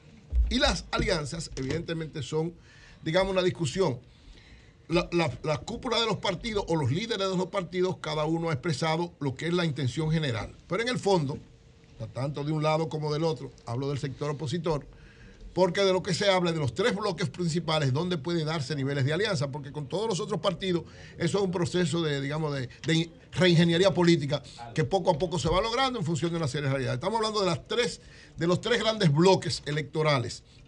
Dos partidos de oposición importantes y un partido de gobierno. Entonces, ¿cómo se conformaría un bloque opositor frente a un bloque gubernamental? Este bloque opositor pasa por, lógicamente, elementos fundamentales. Yo creo que lo que han mostrado los últimos sondeos que uno conoce, las últimas encuestas que uno conoce, los últimos datos que uno conoce, es que evidentemente el gobierno tiene dificultades para que el presidente Luis Abinader se vaya en primera vuelta. Y el bloque opositor, cada día, si se conformase entre la Fuerza del Pueblo y el Partido de la Liberación Dominicana, se fortalece cada vez más de manera individual, pero eso quiere decir que unificado, eso multiplica la fortaleza. Si, de manera unificada se están fortaleciendo cada uno, porque a pesar de todo lo que le han hecho al Partido de la Liberación Dominicana, cada día es más fuerte desde el punto de vista electoral, es la percepción que yo tengo, la evaluación que tengo y que veo, lo mismo que en el lado de la fuerza del pueblo.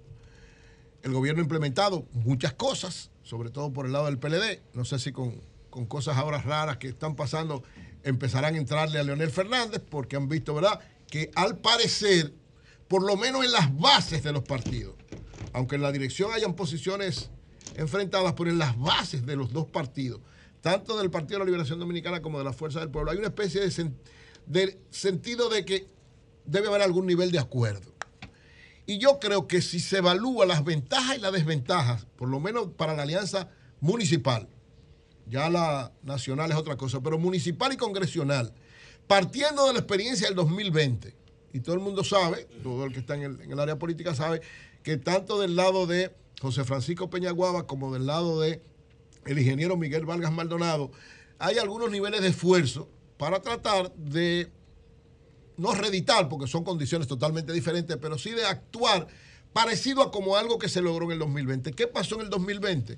Que se hizo una ingeniería entre todas las fuerzas opositoras que lograron quedarse con mayoría de las alcaldías y la mayoría del Congreso entre esas fuerzas opositoras, prácticamente dejando sin ninguna fortaleza al Partido de la Liberación Dominicana. Había una división del PLD de por medio, pero ahora hay una posibilidad de unificación. O sea, lo que pasó en el 2020, por un lado, aquí podría darse al revés. Es decir, si hubiese una coordinación, por lo menos en el área municipal y congresional, de parte de las dos principales fuerzas opositoras, que es el caso del PLD y de, la Fuerza del Pueblo, es casi seguro que esa unificación se quedaría con la mayoría de las alcaldías y con la mayoría del Congreso. Ahora, ¿cuál es el problema? En el caso del PLD, ¿cuál es el problema? El problema del PLD, el PLD tiene una realidad especial. Es una estructura orgánica muy sólida, muy fuerte, está cada día consolidándose de acuerdo a lo que ellos evalúan y dicen que, no, que sería cuesta arriba hacer una alianza ahora porque estarían fortaleciendo a quien a final de cuentas podría ser su opositor principal o uno de sus opositores porque ambos están luchando por el segundo lugar, que es el caso de la Fuerza del Pueblo. Yo creo que ese argumento, desde mi punto de vista, podría mostrar algo que no es cierto. Yo creo que al PLD particularmente, pienso yo, le conviene más si va solo si van solo los y separados en el caso de, las elecciones municipales, las dos fuerzas opositoras van separadas, el gobierno, el PRM, la alianza gubernamental, barrería las elecciones municipales por una cosa de lógica elemental. Las elecciones municipales se ganan básicamente con recursos importantes y con una presencia nacional en todos los órdenes. Y nadie tiene una presencia nacional más grande que el que esté en el gobierno, ni tampoco más recursos. Entonces, hay posibilidad de ventaja.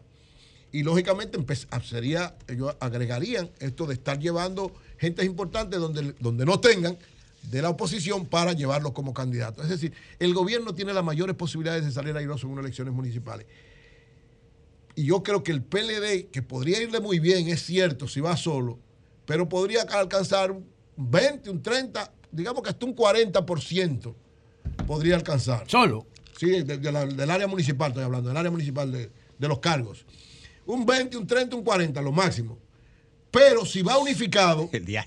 Bueno, Coño, eh, hermano, el PLD ahora mismo, si hay una elección puede, en, municipal estoy hablando, podría alcanzar entre el 20 y el 30%. bueno, el 20 y el 30%. No, no, yo digo hasta un 40 en caso, estoy poniendo el caso máximo, pero entre un 20 y un 30 solo. Es de 10 días que tú sumas la proyección. Claro, estoy hablando de lo que podría ser, según mi evaluación. Según lo de ustedes no sacaría nada, pero según la mía. Entonces, yo creo que le iría mucho mejor porque unificado podría alcanzar por encima del 50%. Unificado. Porque lógicamente, como tiene más fortaleza orgánica y más prestigio, más capacidad desde el punto de vista de, estoy hablando municipal, que la fuerza del pueblo, que es una estructura todavía muy débil, muy sólida y que está consolidándose ahora, él tendría las mejores condiciones para pactar en una elección municipal. Ahora pregunta. El PLD, perdón, déjame terminar la idea ahora mismo. El PLD, por la realidad que tiene desde el punto de vista de la fortaleza orgánica, estaría en mejores condiciones y en todos los órdenes para pactar un acuerdo municipal, más que la fuerza del pueblo, que lógicamente en el plano nacional, que es el segundo momento, podría tener una figura más importante, pero no en el plano municipal. A la fuerza del pueblo también le conviene. ¿Por qué? Porque sola la fuerza del pueblo obtendría entre un 10 y un 20, 10, 12, 15, hasta un 20% hablando como máximo. Sin embargo, unificado podría alcanzar entre un 30 y un 40%, o sea, que también saldría ganando. Es decir, que una alianza municipal, PLD, Fuerza del Pueblo, es un ganar-ganar para los dos. Aunque parezca, y lógicamente quienes lo han planteado así, yo entiendo que tienen razón, pero razón global, pero no razón real, digamos.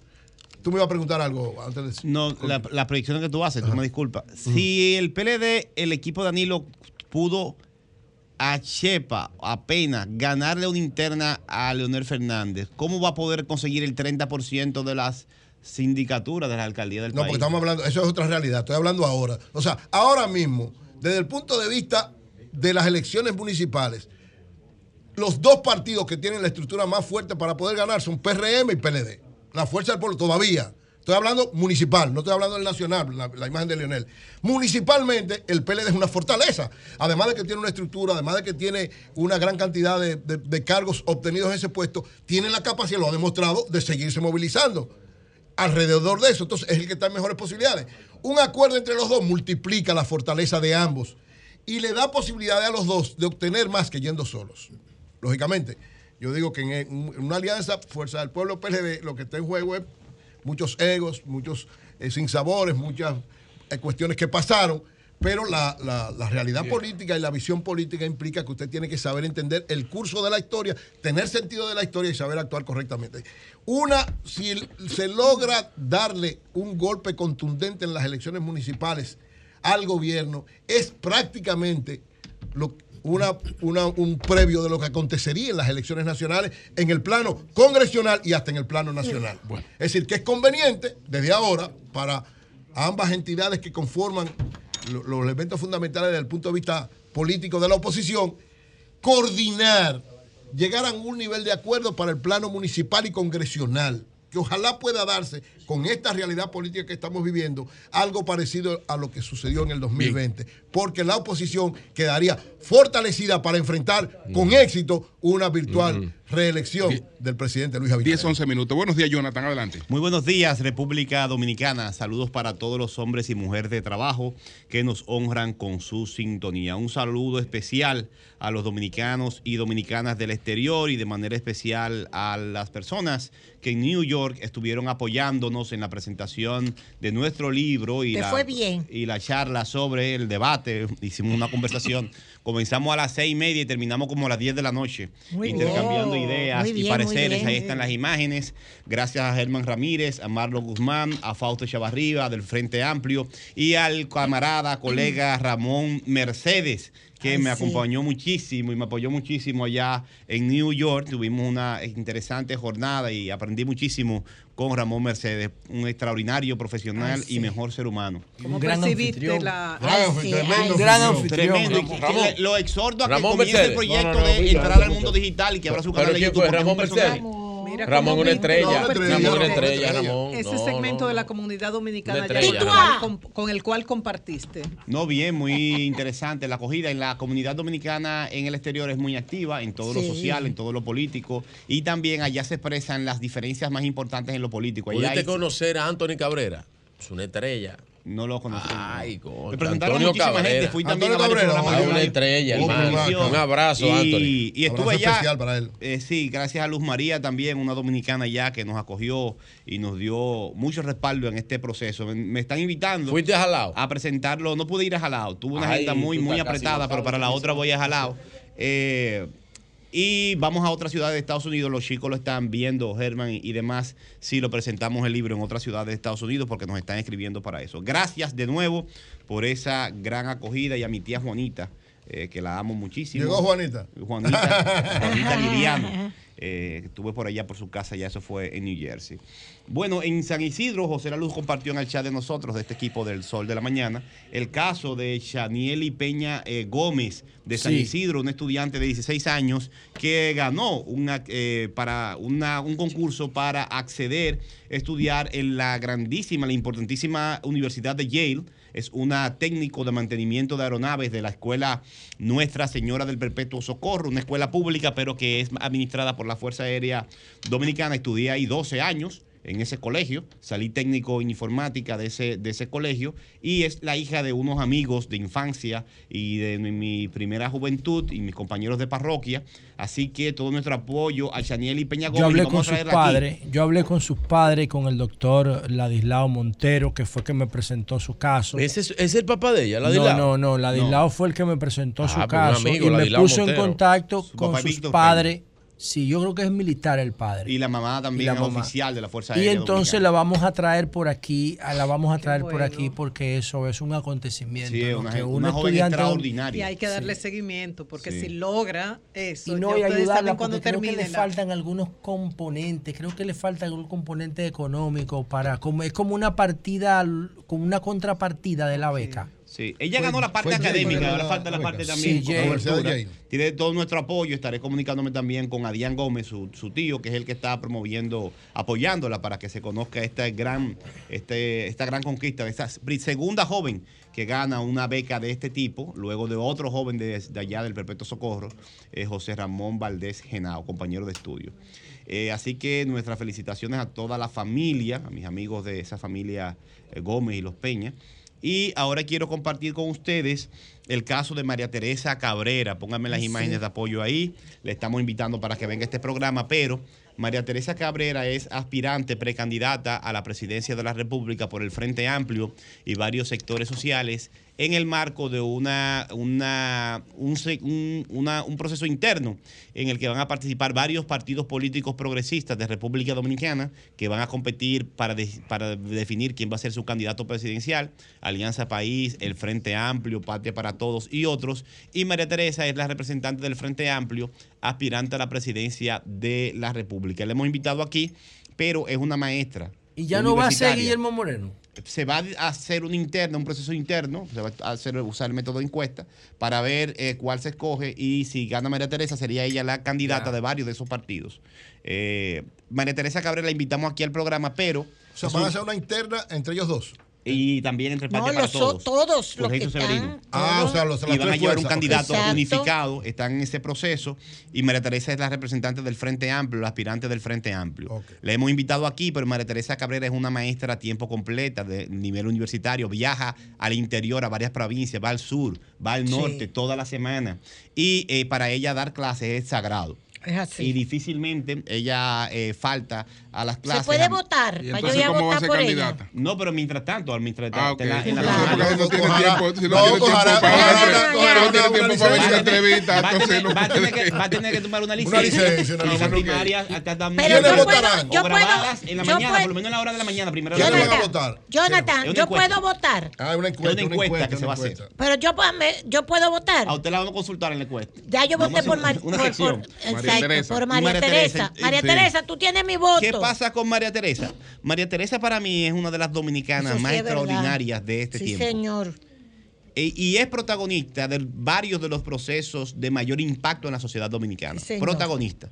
Fue presidenta de la ADP, han habido muchos presidentes de la ADP, pero María Teresa ha estado en el centro de los procesos de cambio político más importantes de las últimas décadas y en los movimientos sociales más importantes. Por- ha, ha estado en el centro, por ejemplo, del 4%. Si en este país, que no se ha mejorado la calidad de la educación, pero sí se aumentó la inversión pública, el gobierno de Danilo Medina asumió esa causa, si en este país la gente se movilizó durante varios años por la causa de mejorar la calidad de la educación y la inversión en la educación, eh, tiene que ver con mujeres como María Teresa, que estuvieron en el Sí, centro señor. del movimiento por la educación digna. María Teresa Cabrera, no siempre una misma persona puede coincidir en movimientos trascendentes de la historia de un país. Y el 4% es un movimiento trascendente. Jonathan, ¿qué ha pasado con Virtudes Álvarez?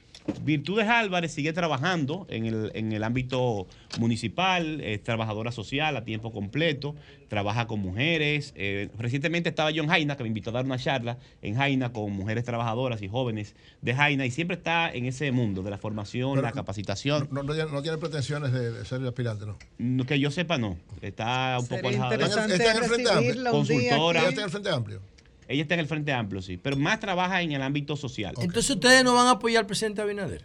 El Frente Amplio está trabajando para una coalición, para hacer una coalición y llevar una candidatura en un bloque. Y María Teresa es la precandidata. Pero eso es con fines municipales, no presidenciales. No, presidencial. Presidencial. María Teresa es presidencial. Así es. María Teresa Cabrera, entonces, digo, que es una de las personas de las dominicanas más trascendentes de este tiempo. Es, verdad. es una mujer inteligente, muy aguda, muy preparada, vive preparándose permanentemente. Este tema de la educación, quiero que se junten, venga un día a hablar con José La Luz. Ella eh, le da seguimiento permanente a las transformaciones e innovaciones en el ámbito de la educación, especialmente en el contenido.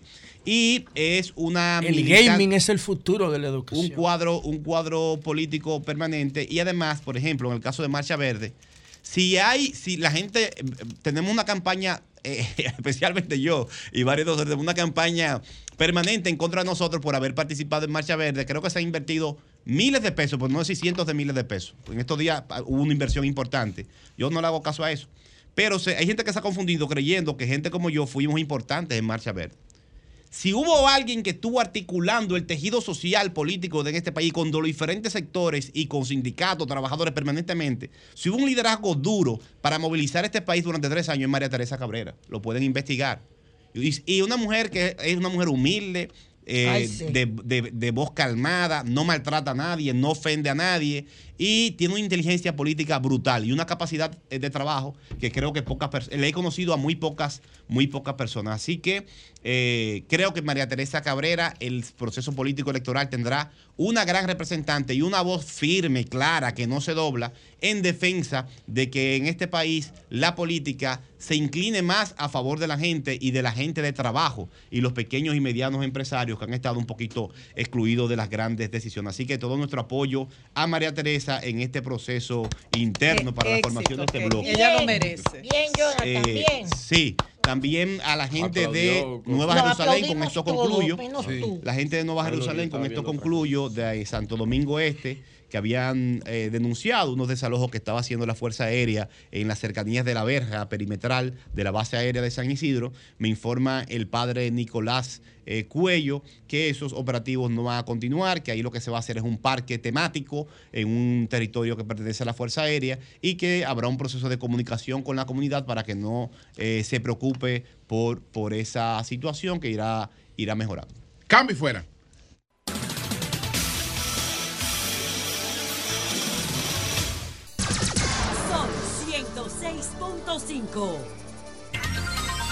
Bueno, señores, tenemos en la línea telefónica a Ives eh, Chanel, eh, que es un empresario haitiano con actividades tanto en Haití como aquí en la República Dominicana, y vamos a conversar con él. Eh, Ives, ¿cómo estás? Sí, buenas, buenos días, ¿cómo estás? Bien. Bueno, estamos bien, estamos bien. te llamamos de para consultarte sobre las medidas que ha tomado el gobierno dominicano que impiden la entrada de decenas de personajes eh, de Haití que también están siendo sancionados por Estados Unidos, por Canadá, eh, Europa. Eh, ¿Qué piensas de eso? pero la lista, pero hay cosas que, que sorprende a los haitianos. Por ejemplo, la lista, la lista tiene nombre de, personas que, que, eh, son parte de, organismos de, derecho, de derechos humanos. Entonces, eh, hay que ver si no hubo una confusión o, o problema de, información sobre estas personas, no sé. Pero eh, es más sorprendente ¿Puedes citarnos, eh, Ives, escúchame, ¿puedes citar algunos, algunos ejemplos de esas personas a las que te refieres? No, por ejemplo, eh, Esperanza, eh, pusieron Esperanza eh, Pierre, pero en, eh, aquí en Haití se dice más, se llama Pierre Esperanza, que es como el director del organismo de derechos humanos, que es la plataforma de derechos humanos de, de, Haití. Y entonces hay otras cosas que han sorprendido a, la gente de, Haití, es que la lista no menciona el nombre o los nombres de personas eh, ricas o que tienen mucho dinero en inversiones en República Dominicana, como los eh, que tienen eh, más de 200 eh, eh, estaciones de, combustible de seco en Texaco sobre el label del grupo EBNI en República Dominicana y que también trabajan en el aeropuerto de Punta Cana, como diciendo a petróleo a los aviones del aeropuerto de Punta Cana. Eso está muy sorprendido que esta gente como el ex primer ministro haitiano también, eh, Jean Aristean, o el ex presidente eh, Rivera, que, eh, que no figuran en esta lista. Pero hay personas eh, también eh, desconocida, que personas que figuran en esta lista que no han mencionado antes en la prensa o algún eh, eh, eh, situaciones delictos en el eh, pero que se desconoce hay otra persona también que ¿Cuál, ha sido cuál ha sido la reacción en, Haití frente a esta medida? Entonces, eh, hay gente que son eh, muy eh, contentos por, la decisión porque eh, ellos vean eso como una como un castigo para esta gente. la mayoría de esta gente que han contribuido a, a, poner la situación peor en el país también, porque por el manejo de la política, el atacamiento entre política y negocio y las bandas criminales pero hay gente también que son eh, que se cuestionan. Hay cuestionamiento en Haití sobre el, la, la, la, lista, como sobre la la la, ah, la, la, la, las razones que han como motivado, como la motivación de, de la medida. Sí. Ives, eh, ¿cuál, es, ¿cuál es la situación en, Haití hoy? Eh, ¿Qué se espera? Porque no se sabe cuál será el tipo de acción que encaminará definitivamente la comunidad internacional. No hay nada eh, concreto. ¿Cómo nos describe la situación hoy? La situación como en Haití hay lo que no entienden la sociedad dominicana o la prensa dominicana, que hay para mí hay casi dos Haití por el momento. Okay. hay un Haití dos Haití, dos Haití. Sí, hay un Haití de Puerto Príncipe, de la capital, donde hay donde 80% del de la, del terreno de, de, del espacio eh, de, la capital está eh, controlado por las gangas.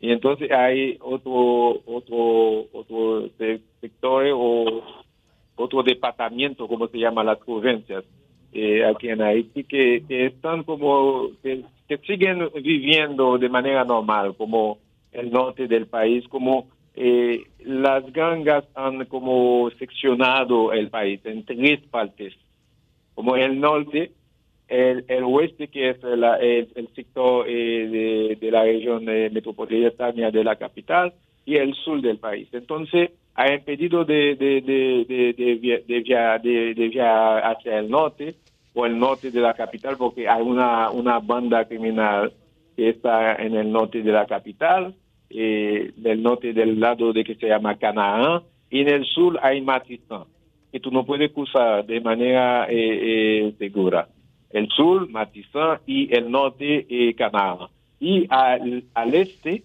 eh, la, la, la, ruta internacional que llega a la frontera de Jimaní, hay 400 marosos.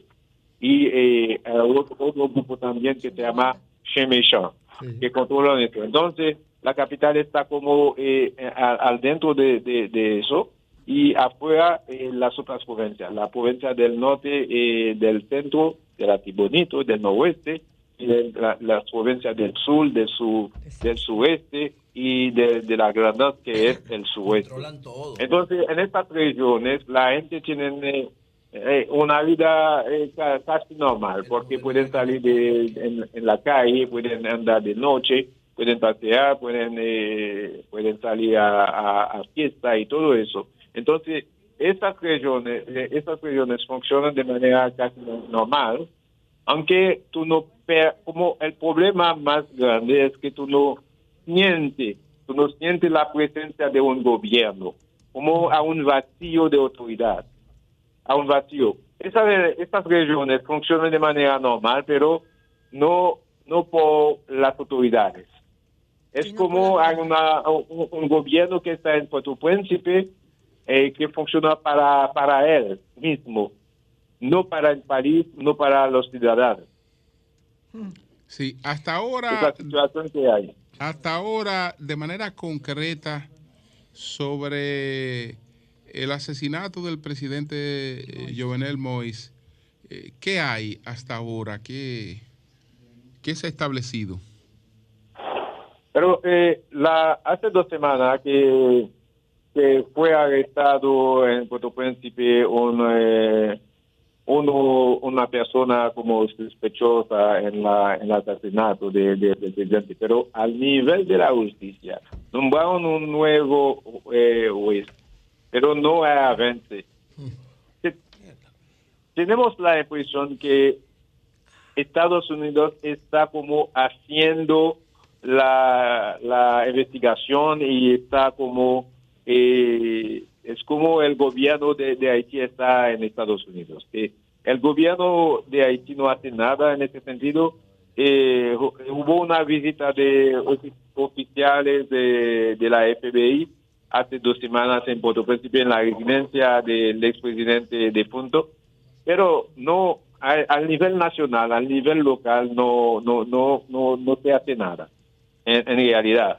Que todo, eh, toda la gente está como en la, expectativa de lo que va a pasar con la investigación, lo que va a salir de la investigación de, Estados Unidos. Pero al nivel de, Haití, que tú no sientes como que el, interés para aclarar el, eh, eh, el asesinato como el eh, del presidente Moïse. Es lo mismo que pasa con eh, eh, las sanciones. Y Canadá ha, tomado sanciones, que Estados Unidos ha tomado sanciones, República Dominicana, pero el gobierno haitiano no reacciona. Que no, no, no, no, no quise, que a, buscar las informaciones eh, sobre los casos para saber lo que sucede, lo que, lo que ha motivado las decisiones de estos gobiernos. Señor Chanel. Sí. Señor Chanel, buenos días. Mire, yo quiero preguntarle en este caso eh, eh, particular. Yo tengo aquí la información que la busqué hoy. El fundador del grupo que adquirió Texaco en República Dominicana, que es el señor Gilbert Biggio, fue sancionado en el Canadá, conjuntamente con otros empresarios, Reynolds Deep, esto es de Diario Libre, y Sheriff Abdalá, por supuestamente brindar apoyo financiero a las bandas armadas. Ese señor Gilbert Biggio tiene aquí en República Dominicana todas las empresas gasolineras, dice que de la Texaco. Él lo, mencionó al principio, al, señor Billo. Exacto. Él dice que, él, que se extrañaba de que no está. de que no está. ¿A cuál es la razón de que a él, si el Canadá le tiene esa prohibición, no haya salido en la lista dominicana? Parece ser que él aquí tiene mucho poder, aquí. Ahora qué bueno que no se, está, dice, se dice aquí que, que, supuestamente podría tener algún eh, compromiso con el gobierno o con Abinader mismo. En República país, con la economía del país. Dice, pero ¿cómo fue que dijo? ¿Qué usted dijo, señor no, Chanel, que, no lo... Para, para, para no poner, eh, cuando, para poner una excepción a se dice aquí que de, Billo debe tener una, una relación muy especial o un compromiso con el gobierno o con el Abinader mismo. Ya lo dijo. Sí. Eh, eh, Ives. Gracias. La, Ives, la, la ex primera dama, la ex primera dama se ha quedado en, en Puerto Príncipe. Eh, ¿qué, qué, se, qué, se, sabe de la, de la vida de ella? ¿Tiene aspiraciones políticas? ¿En qué está la primera dama? ¿Cómo, ¿Cuál es el nombre de la primera dama? Que no me acuerdo. La, la... Martín Moïse. Él, ella, está, ella está viviendo en Estados Unidos. Pero ella no, no va de candidata no. presidencial. Me dijo ayer el señor Bertín, Jean Bertín, que va de candidata presidencial y el que era también uh, el, el, señor este que, que, es ministro de Relaciones Exteriores, que se fue de que tiene eh, muchos problemas con nosotros. Eh, cosito, eh. Ajá. Ah, Claude Joseph. Claude Joseph. Claude Joseph. Que van los dos de Por... candidatos presidenciales. Sí, pero hace mucho que se desapareció, que no no no hablo en la red, que no, que no hace publicaciones como antes, no sé lo que sucede con él. Okay. Pero hace mucho que no, no publico nada de en las redes sociales. Y en el caso de ella, y en el, ella. y en caso de ella, ¿cuál es la situación con ella? Se dice, se dice, porque no tengo información eh, eh, con, con, confirmada, que ella tendría problemas con eh, algunos hijos de, de Jovenel Moïse sobre el caso. Oh. Y eh, en, la, en, la, en, la, en lo que se dice como de humores, que ella podía ser vinculada al asesinato del presidente. Sí, señor. Eso que se dice. Es verdad, bueno. lo dicen. Ay, qué cosa. Es más, le criticaron hasta la forma tan, bueno. tan elegante y tan eh, todo. ¿qué? Me dijo el señor Bertín que ella fue al entierro de Mois. Bueno que gracias, llamó la atención eso. Gracias, gracias, Oye, gracias a Ives Chanel por esta colaboración con nosotros. Muchas gracias. Gracias, gracias Ives. Gracias. Muy enterado, muy gracias enterado. Muy bien, a todos. Muy bien, muy bien. Gracias, gracias. Cambio fuera.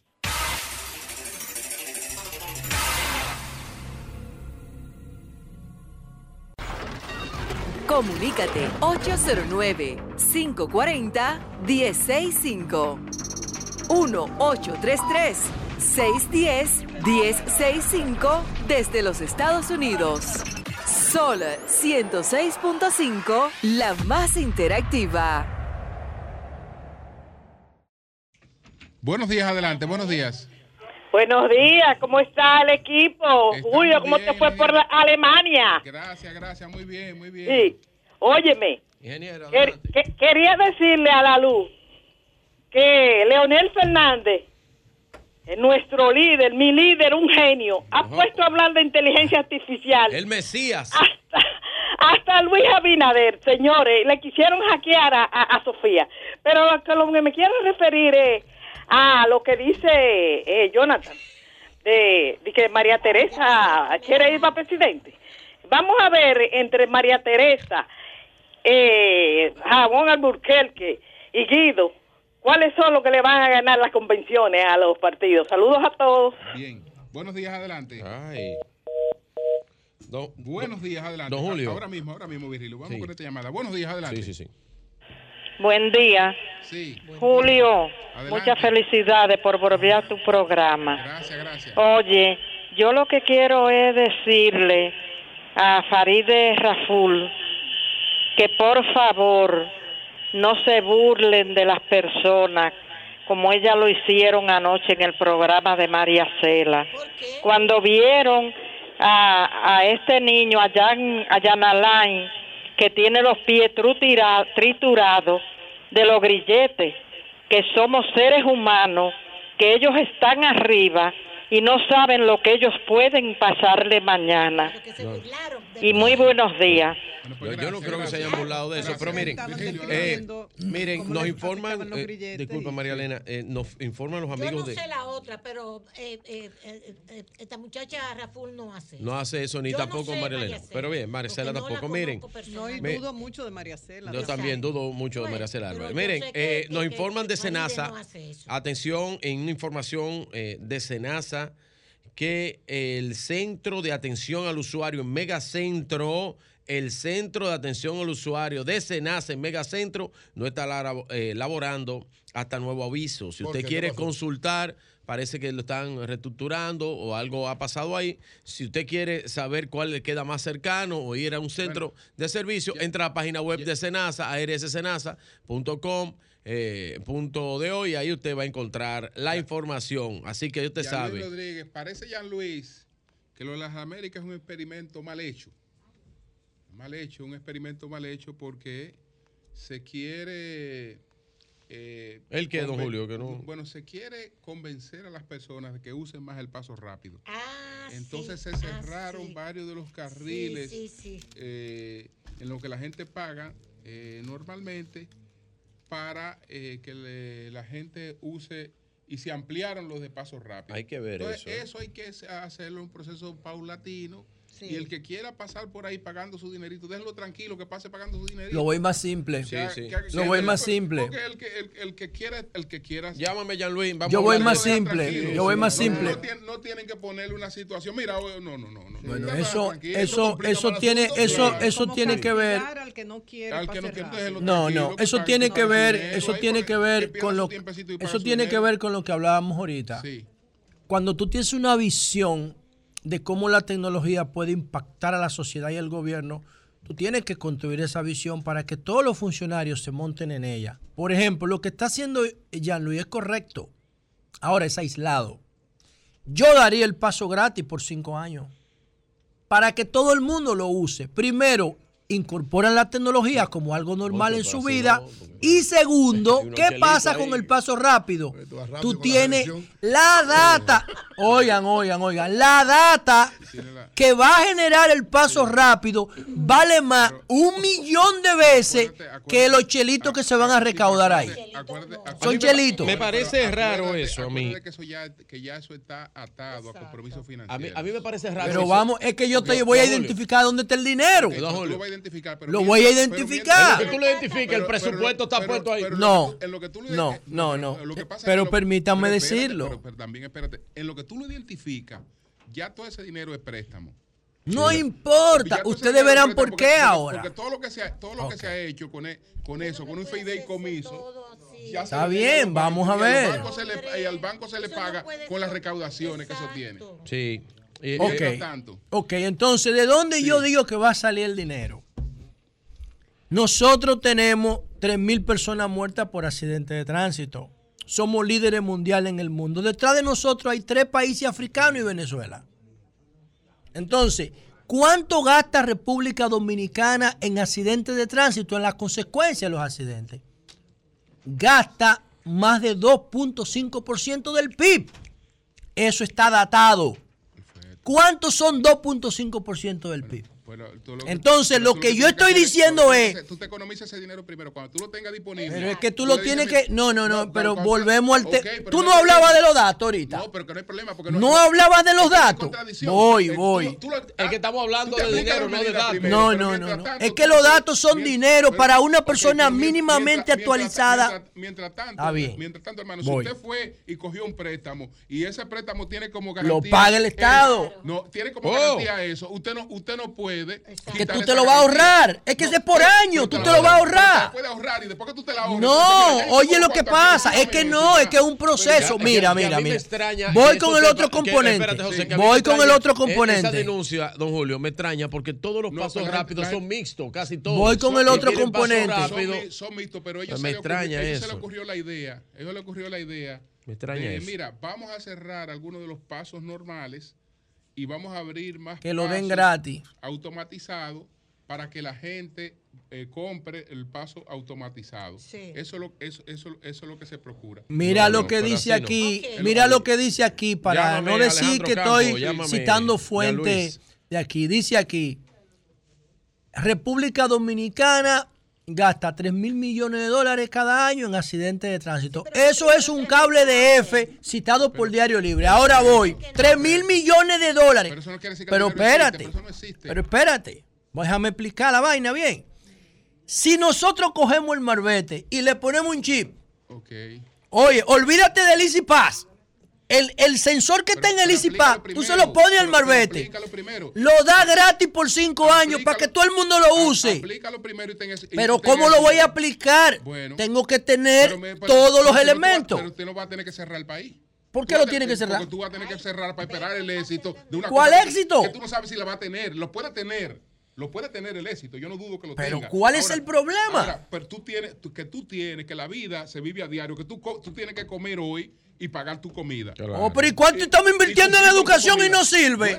estamos invirtiendo 25 mil millones de dólares en 11 años y no sirve. Vamos a invertirlo en seguridad. Eso es clave para la seguridad, ¿eh? Tú estás planteando Tú estás manejando en la calle y tú no sabes qué camión, qué camionero endrogado te va a tirar arriba. Un país que necesita hacer una reforma urgente. Nosotros no hemos hecho una reforma fiscal porque hay temas electorales. Aquí hay dinero de sobra para hacer eso. Para hacer eso, de sobra. Yo no sabía que un, país que tenía dinero de sobra tenía que vivir endeudándose. Pero ¿y qué mejor endeudamiento que para la seguridad del país. Y la seguridad vial es lo que está en juego ahí. Y, es un producto que, quiere crear, principalmente de parte de la colonial, conciencia en el pueblo dominicano de que hay que asegurar sus propiedades. Porque todos entendemos que tenemos que tener asegurado el vehículo solamente. Pero aparte del vehículo, la vivienda puede verse afectada por temas que mm. no están planificados. Entonces, eh, el tema aquí sería más que nada ver cómo en, en Hogar Seguro, a través de todo digital, o sea, usted no tiene que llamar ni dirigirse a ningún lugar, usted a través de su computadora arma su seguro, ya solamente indicando el monto de su vivienda, el monto que tiene a nivel de contenido, es decir, el mobiliario y enseres, y dónde está ubicada. Y con eso ya el sistema le da la cotización exacta de lo que le costaría su seguro. Y se puede pagar por tarjeta de crédito y todo online. Yo creo que como la mayoría de la gente compra con préstamo, ¿verdad? No todo el mundo tiene ese dinero líquido para comprar así, en efectivo.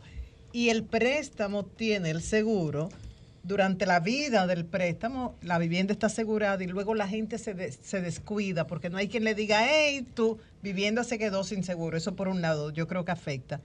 Y lo otro, ¿qué ocurre cuando la gente vive en edificios? Muy en apartamentos, porque no siempre se ponen de acuerdo a cubrir el apartamento y luego las áreas comunes. Exactamente, son dos interesantes preguntas. La primera con relación al préstamo. Realmente hay que diferenciar lo que es el seguro de vida del préstamo hipotecario, que es un seguro que ya lo trae el préstamo para proteger el eh, valga la redundancia, el préstamo que te está otorgando el banco, pero eso está es un seguro del préstamo. Sí, Realmente si a, su vivienda le sucede algo, si se entra un ladrón, si se incendia, si por un ciclón o un terremoto le pasa algo, eso corre a responsabilidad del, del propietario o del que está pagando ese préstamo, ¿verdad? Que lo llamamos propietario. Entonces, eh, con relación al tema de apartamentos, igual usted puede asegurar su casa, sea un, un edificio, un apartamento o una casa individual porque ahí lo que usted está protegiendo es su, su inmueble, su inmueble y el contenido de la misma. ¿Y cuáles son los criterios para establecer el valor de la póliza? ¿El metro cuadrado, el lugar, el nivel de riesgo del entorno? ¿Cuáles son los criterios? Mire, eh, hay una mezcla de, de, de, un poco de ambos. Primero, el, la, la ubicación es importante porque no es lo mismo una propiedad que esté costera, o sea, a la orilla, como decimos, beachfront, eh, o una propiedad que esté en un área que no tenga, que no esté expuesta a riesgos. Entonces, ya realmente hay criterios que se toman en cuenta porque no es justo que, se pague igual usted estando expuesto a muchos riesgos que no. Entonces, eh, igual también se, se toma el monto de la propiedad en claro. sí de lo que vale el inmueble y de lo que tiene usted Entonces, reflejado ¿qué, qué hace la gente? ¿Qué hace la gente? ¿A qué página va? ¿Cómo? Excelente, es súper fácil. Entran solamente a www.hogarseguro.do. Hogarseguro. Hogarseguro.do. Así es. Entonces ahí solamente tiene que eh, ubicar en un punto mapa dónde está su propiedad. Decir, ah, yo estoy ubicada en el ensanche Naco. Eh, es yo, yo, acabo de, yo acabo de comprar un seguro para mi casa. ¿Y si yo lo quiero cambiar? Porque ustedes me ofrecen.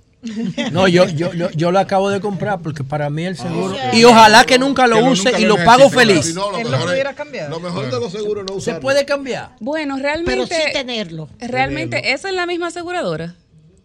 Pero, pero van, a cambiar fuera el aire. No, bueno, pues está bien. Yo le estoy hablando que fuera el aire, se lo estoy preguntando a ella. Si ella me da un beneficio.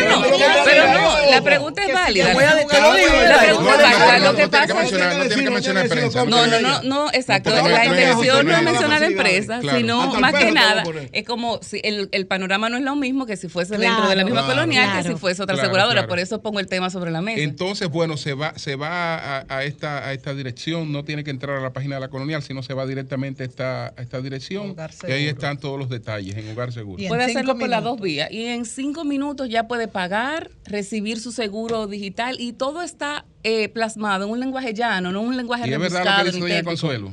Que hasta el Que hasta el perro. perro, hasta el perrito. Hasta el perrito. Pelusa, el perrito del comercial se ha hecho famoso. Pelusa más famoso. Yo pago, yo pago el seguro de la guagua, yo lo pago por, por WhatsApp. ¿Y la del perro también? Ah, exactamente. Eh, ¿Y el del perro? Pronto, el del perro, pronto. Los tres perros no tienen. Vamos a darle ahora Esa, con la colonial. esa cultura, esa cultura Sí. de eso es importante, la cultura de que nosotros tenemos el seguro del carro, del vehículo, sí, y no el de la casa. Y te lo digo, es tan importante el uno como, Como el el otro. otro. Así eso es. es indudable. o sea que debemos poner atención y comenzar a crear esa cultura del seguro de la vivienda que nosotros pero tenemos. eso Eso, puede ser incluso sí. más Importante. Bueno, pues A muchas ustedes gracias. todos, en voz de Doña Consuelo. Muchas gracias, muchas gracias Madeline Acosta, gerente Gracias a ustedes. de mercadeo de la Colonial de Seguros. Gracias, Madeline. Muy bien. Muchas gracias, muchas gracias. A ustedes. Saludos a Luis Manuel Aguiló. Claro que sí, claro que sí. Mi. Cerca de mil dólares por mi apartamento. en mi casa hay Sí. cuatro perros, pero a mí me asegura una ARS. Ah. o sea, nomás quedan tres. Pero usted puede entrar a Hogar Seguro y lo calcula. Que le sale exacto el monto. Bueno, pues Muchas gracias. Pues gracias. Bueno, buenos días, buenos días, buenos días, adelante. Gracias. Sí, señor. Buenos días. Buenos días. Hello. Norte. Julio, aquí aproximadamente hace una semana que una brigada de la CAS está por resolver el problema del sector La Yagüita de los Jardines del Norte, donde tenemos años recibiendo el agua contaminada y todavía los famosos empleados de la CAS no han podido dar con el problema. Nosotros esperamos en Dios de que solucionen este problema, ya que las amas de casa y nosotros los hombres no salimos de la farmacia comprando medicamentos para la bacteria que estamos contrayendo a través de ese trabajo de la casa. Gracias, buenos días. sector, por favor? La Yagüita de los Jardines del Norte. Gracias, gracias. Buenos días, adelante. Buen día, Julio. Adelante. Julio, dos cosas. Te escuché hablar de Alejandro Grullón, una anécdota. Yo trabajé en el 83 en el Banco Popular y yo siempre fui muy inquieto porque quise ser banquero. Entonces, yo estuve en cuenta corriente autorizando cheques, yo lo autorizaba porque conocía la firma y yo me dediqué a aprender. Y me votó la gerente porque decía, pero que la gerente soy yo. Y yo bajando, me acuerdo, me encuentro con don Alejandro, yo triste, lloriqueando, y me dijo, ¿qué le pasa, joven? Digo yo, bueno, es que yo soy inquieto y yo no he, faltado más que autorizaba por encima de la gerente y, me dijo, vaya recursos humanos, que usted, usted no está cancelado. Muy lindo gesto. Y, lo- y otro, Julio, rápidamente, el Contralor de la República, que Virgilio mencionó, yo le prometo a Virgilio que, eh, que voy a hablar con él. Es una persona técnica, muy técnico, y hace las cosas con auditoría y bien organizada. De acuerdo Pero estoy le contigo, prometo- Domingo. De Muy acuerdo bien. estoy. Bien, pues gracias. Buenos días, adelante. Buenos días. Adelante. Fíjese, yo me quedé sorprendido con el caso de Luis Polonia, porque yo tengo un caso desde agosto del 22 de un hackeo igual que a Luis Polonia. Ya él le resolvieron y a mí me tienen dando vueltas aquí en la el Santo Domingo Este. Pues el A caso- ver, ¿Y tú por ese fuiste- medio me ayudan. Tú fuiste a presentarte la denuncia, todo. Sí, yo tengo todo. Ya el- los bancos revelaron su secreto y la telefónica, pero los jueces no han firmado. Entonces veo que para los que tienen dinero hay justicia y privilegio. Y nosotros entonces El problema es que, bueno, es el caso de Luis Polonia, es que un amigo en Estados Unidos le dijo que había tenido un accidente, que le pusieron dinero. Él le puso dos, dos, dos, le- dos transferencias le hizo. ¿De cuánto? No, sé, que eran como de 70, en las dos juntas creo que de 70 mil. Y entonces era un fake, era mentira. Claro. Son gente de la cárcel que llaman. En, en este caso, sí, la mayoría, eh, la mayoría son gente que están presos, que han hecho una especialidad de eso, de, de buscar información por tus redes, saber quiénes son tus amigos. Y entonces, después que tienen toda la información, te engañan, y ya. Y eso es, eso se permite porque tú sabes que en la cárcel los presos están vagos el día entero, haciendo lo que le da la gana. Tienen su centro de operaciones ahí. Claro que sí. Bueno, buenos días, adelante. Buenos días. Buenos días. Sí. Oye, Julio, a Jean Luis Rodríguez, director de la Autoridad Portuaria, que a los pensionados que ganan 5 mil pesos le ponga algo, por favor. Es que eso no es, eso no es, ah, hasta ahí no llegan sus atribuciones. ¿eh? Hasta ahí no llegan. Las pensiones no son responsabilidad de No son de él. Bueno, no, hasta días, ahí no atribuciones. Buenos días. Hola, buenas. Buenos días. Adelante. Dani González de los Brooklyn, New York, Julio. Dani, adelante. Saludos a todos. Sí. Julio, ayer la Fuerza del Pueblo, Altagracia González, presentó su, su candidatura a alcaldesa por Santiago. Sí. Eh, todo, eh, toda la gente, todos los compañeros de Santiago vamos a apoyar a Altagracia González. ¿Por Santiago o por Santiago Oeste? Un saludo para mi Por amiga Santiago, Altagracia. Fuimos por diputados. Santiago. Ah, por Santiago. Por Santiago, sí, por Santiago. Ayer presentó su, su precandidatura. Por- ella Por es de la la Fuerza, fuerza del del Pueblo. pueblo. Bueno, pues va a ganar Bien, el PRM ahí si se van a dividir. Asociación Cibao de Ahorros y Préstamos te da la hora 11 de la mañana. Cuando planificas tu ahorro, vas más seguro a lo que quieres. Con la cuenta de ahorro planificado de la Asociación Cibao, puedes elegir el monto, la frecuencia y el plazo que prefieras. Es como un SAN, pero mejor. Ven por tu cuenta de ahorro planificado y comienza a ahorrar. Asociación Cibao. Cuidamos cada paso de tu vida. Nelly, a ver. Mañana Buenos no días, buenos días, hacer, adelante. Buenos días. Buenos días. Pero tú verás cómo. Buenos días. Bueno, lo voy a hacer. Buenos días, adelante. Buenos días, Julio. Buenos días, Consuelo, todo. Mire, Julio, el, en, en el 2014 fallecieron 11 niños en la maternidad de Altagracia y eso le costó hasta la posición al ministro de Salud Pública de aquel entonces. No entendemos cómo es posible. Fue Mira, Julio, Tati Guzmán, ¿no? no, fue? no, no entendemos. Óyeme esto, oye esto, Julio, fue Hidalgo, sí. Oye esto. Hidalgo. ¿Ustedes creen, ¿Ustedes creen que es posible que la respuesta del Servicio Nacional de Salud este fin de semana fue escribir por Twitter desmintiendo eso y que era un rumor y para colmo poner un grupo de bots que las pruebas están ahí todas con el mismo mensaje que tiró el Servicio Nacional de Salud de Mario Lama a responderle a todo el que publicaba algo sobre ese tema y que hoy el presidente de la República, Luis Abinader, no haya destituido ni al ministro de Salud Pública ni al doctor Mario Lama. ¿Eso no le duele al presidente de la República? Gracias. Buenos días, adelante. Buena, buena, buenos días, Julio. Adelante. Doña Consuelo. Ya se, se entra del 5 de Monteplata, de aquí de Monteplata, a Chirino en menos de 5 minutos. Que ya la carretera está lista. Doña Consuelo. Sí. Recuerdo, Doña Consuelo. Doña Consuelo. Do- Doña Consuelo. Doña Consuelo. Recuerdo le mandó a Doña Quiro, una mujer comunitaria aquí en Monteplata. Que ella es fiel oyente suya. Franklin, llama a ver si te arreglaron la carretera o no. Llama, ingrato, maldito. buenos días. buenos días. Un momentito, un momentito. Sí, buenos días. Llama todos los días para criticar. valentía, reconocer Sí. la valentía del señor Gedeón Santos. Santos. Santos. Ese es mi comentario de mañana, ese artículo. ¿Qué pasó con Ese Gedeón? artículo Brillante. de hoy, espérate, espérate, está ni vos, espérate, no te entusiasmes. Gedeón es, Gedeón es como un hermano para mí. Ay, fue por lana. Mi hermano Ay, mayor. por lana. Ese es mi comentario mañana. Cojollo, pero destino. Perdón, perdón, perdón, perdón. Así mismo que usted le hacía a uno. Siga, siga. Brillante, siga. Entonces uno no le puede hacer usted nada. No, pero. Gedeón, Gedeón, Excelente, siga. Pero déjalo que hable. Eury, Eury, perdón, Eury. Tranquilízate. Estoy de acuerdo con usted. Mira, no, fuera de broma. Gedeón, eres valiente. Has hecho una demostración de, de altura, de dignidad con ese artículo que escribiste hoy. Ahora que Danilo está tan jodido, incluso enfermo, pero la parte de la enfermedad es lo de menos, tan jodido que tú escribas ese artículo señalando lo que fue como presidente Danilo Medina, no, no describe a Danilo, te describe a ti Así como es. una gran persona. Te felicito por tu valentía. Brillante, Gedeón. Punto.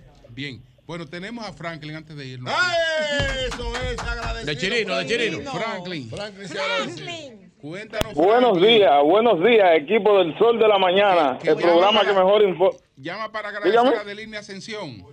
Claro. Bueno, sí, sí le, le estamos agra- le- le- el- en, el, en el nombre del Distrito Municipal Quirino, le queremos agradecer que fue y terminó la carretera, la, la carretera, sí, 20 años pidiendo eso. La, carretera, el gobierno, el gobierno pasado, el gobierno pasado la dejó un 80%, un 80% la dejó Danilo Medina. Muchas gracias del INE porque terminó lo que faltaba. Pero pasado la Tú sabes, Franklin. Está bien, una continuidad de Estado. ¿Cuál es el problema de eso? Ya se terminó Chirino, entonces, Franklin. Ya, Franklin. Dígame, Julio. Ya se terminó Chirino, que del INE dijo aquí que la iban a terminar. Ay, sí. Sí, la carretera, la carretera está casi terminada, falta un poquito nada más. y la otra carretera, Julio, Julio, la carretera San Luis Chirino la han abandonado, está abandonada la gente van a protestar por esa carretera. Nosotros tenemos que pagar 520 pesos de peaje. Bueno, mire, le agradecemos, bueno, le, agradecemos, le agradecemos a Deline, le agradecemos a Deline porque terminó la carretera que Danilo Medina con mucho amor fue y le prometió al distrito municipal chirino. Muchas gracias. Y a Luis Abinader. 80% la dejó Danilo ella la carretera cuando llegó eh, Abinader. Tú eres un mal agradecido, Franklin. No, y el ingenio, oiga, doña Consuelo, el ingenio, el ingenio que lo terminen, por favor, los productores de caña están llevando la caña ah, a San Pedro de Macorís.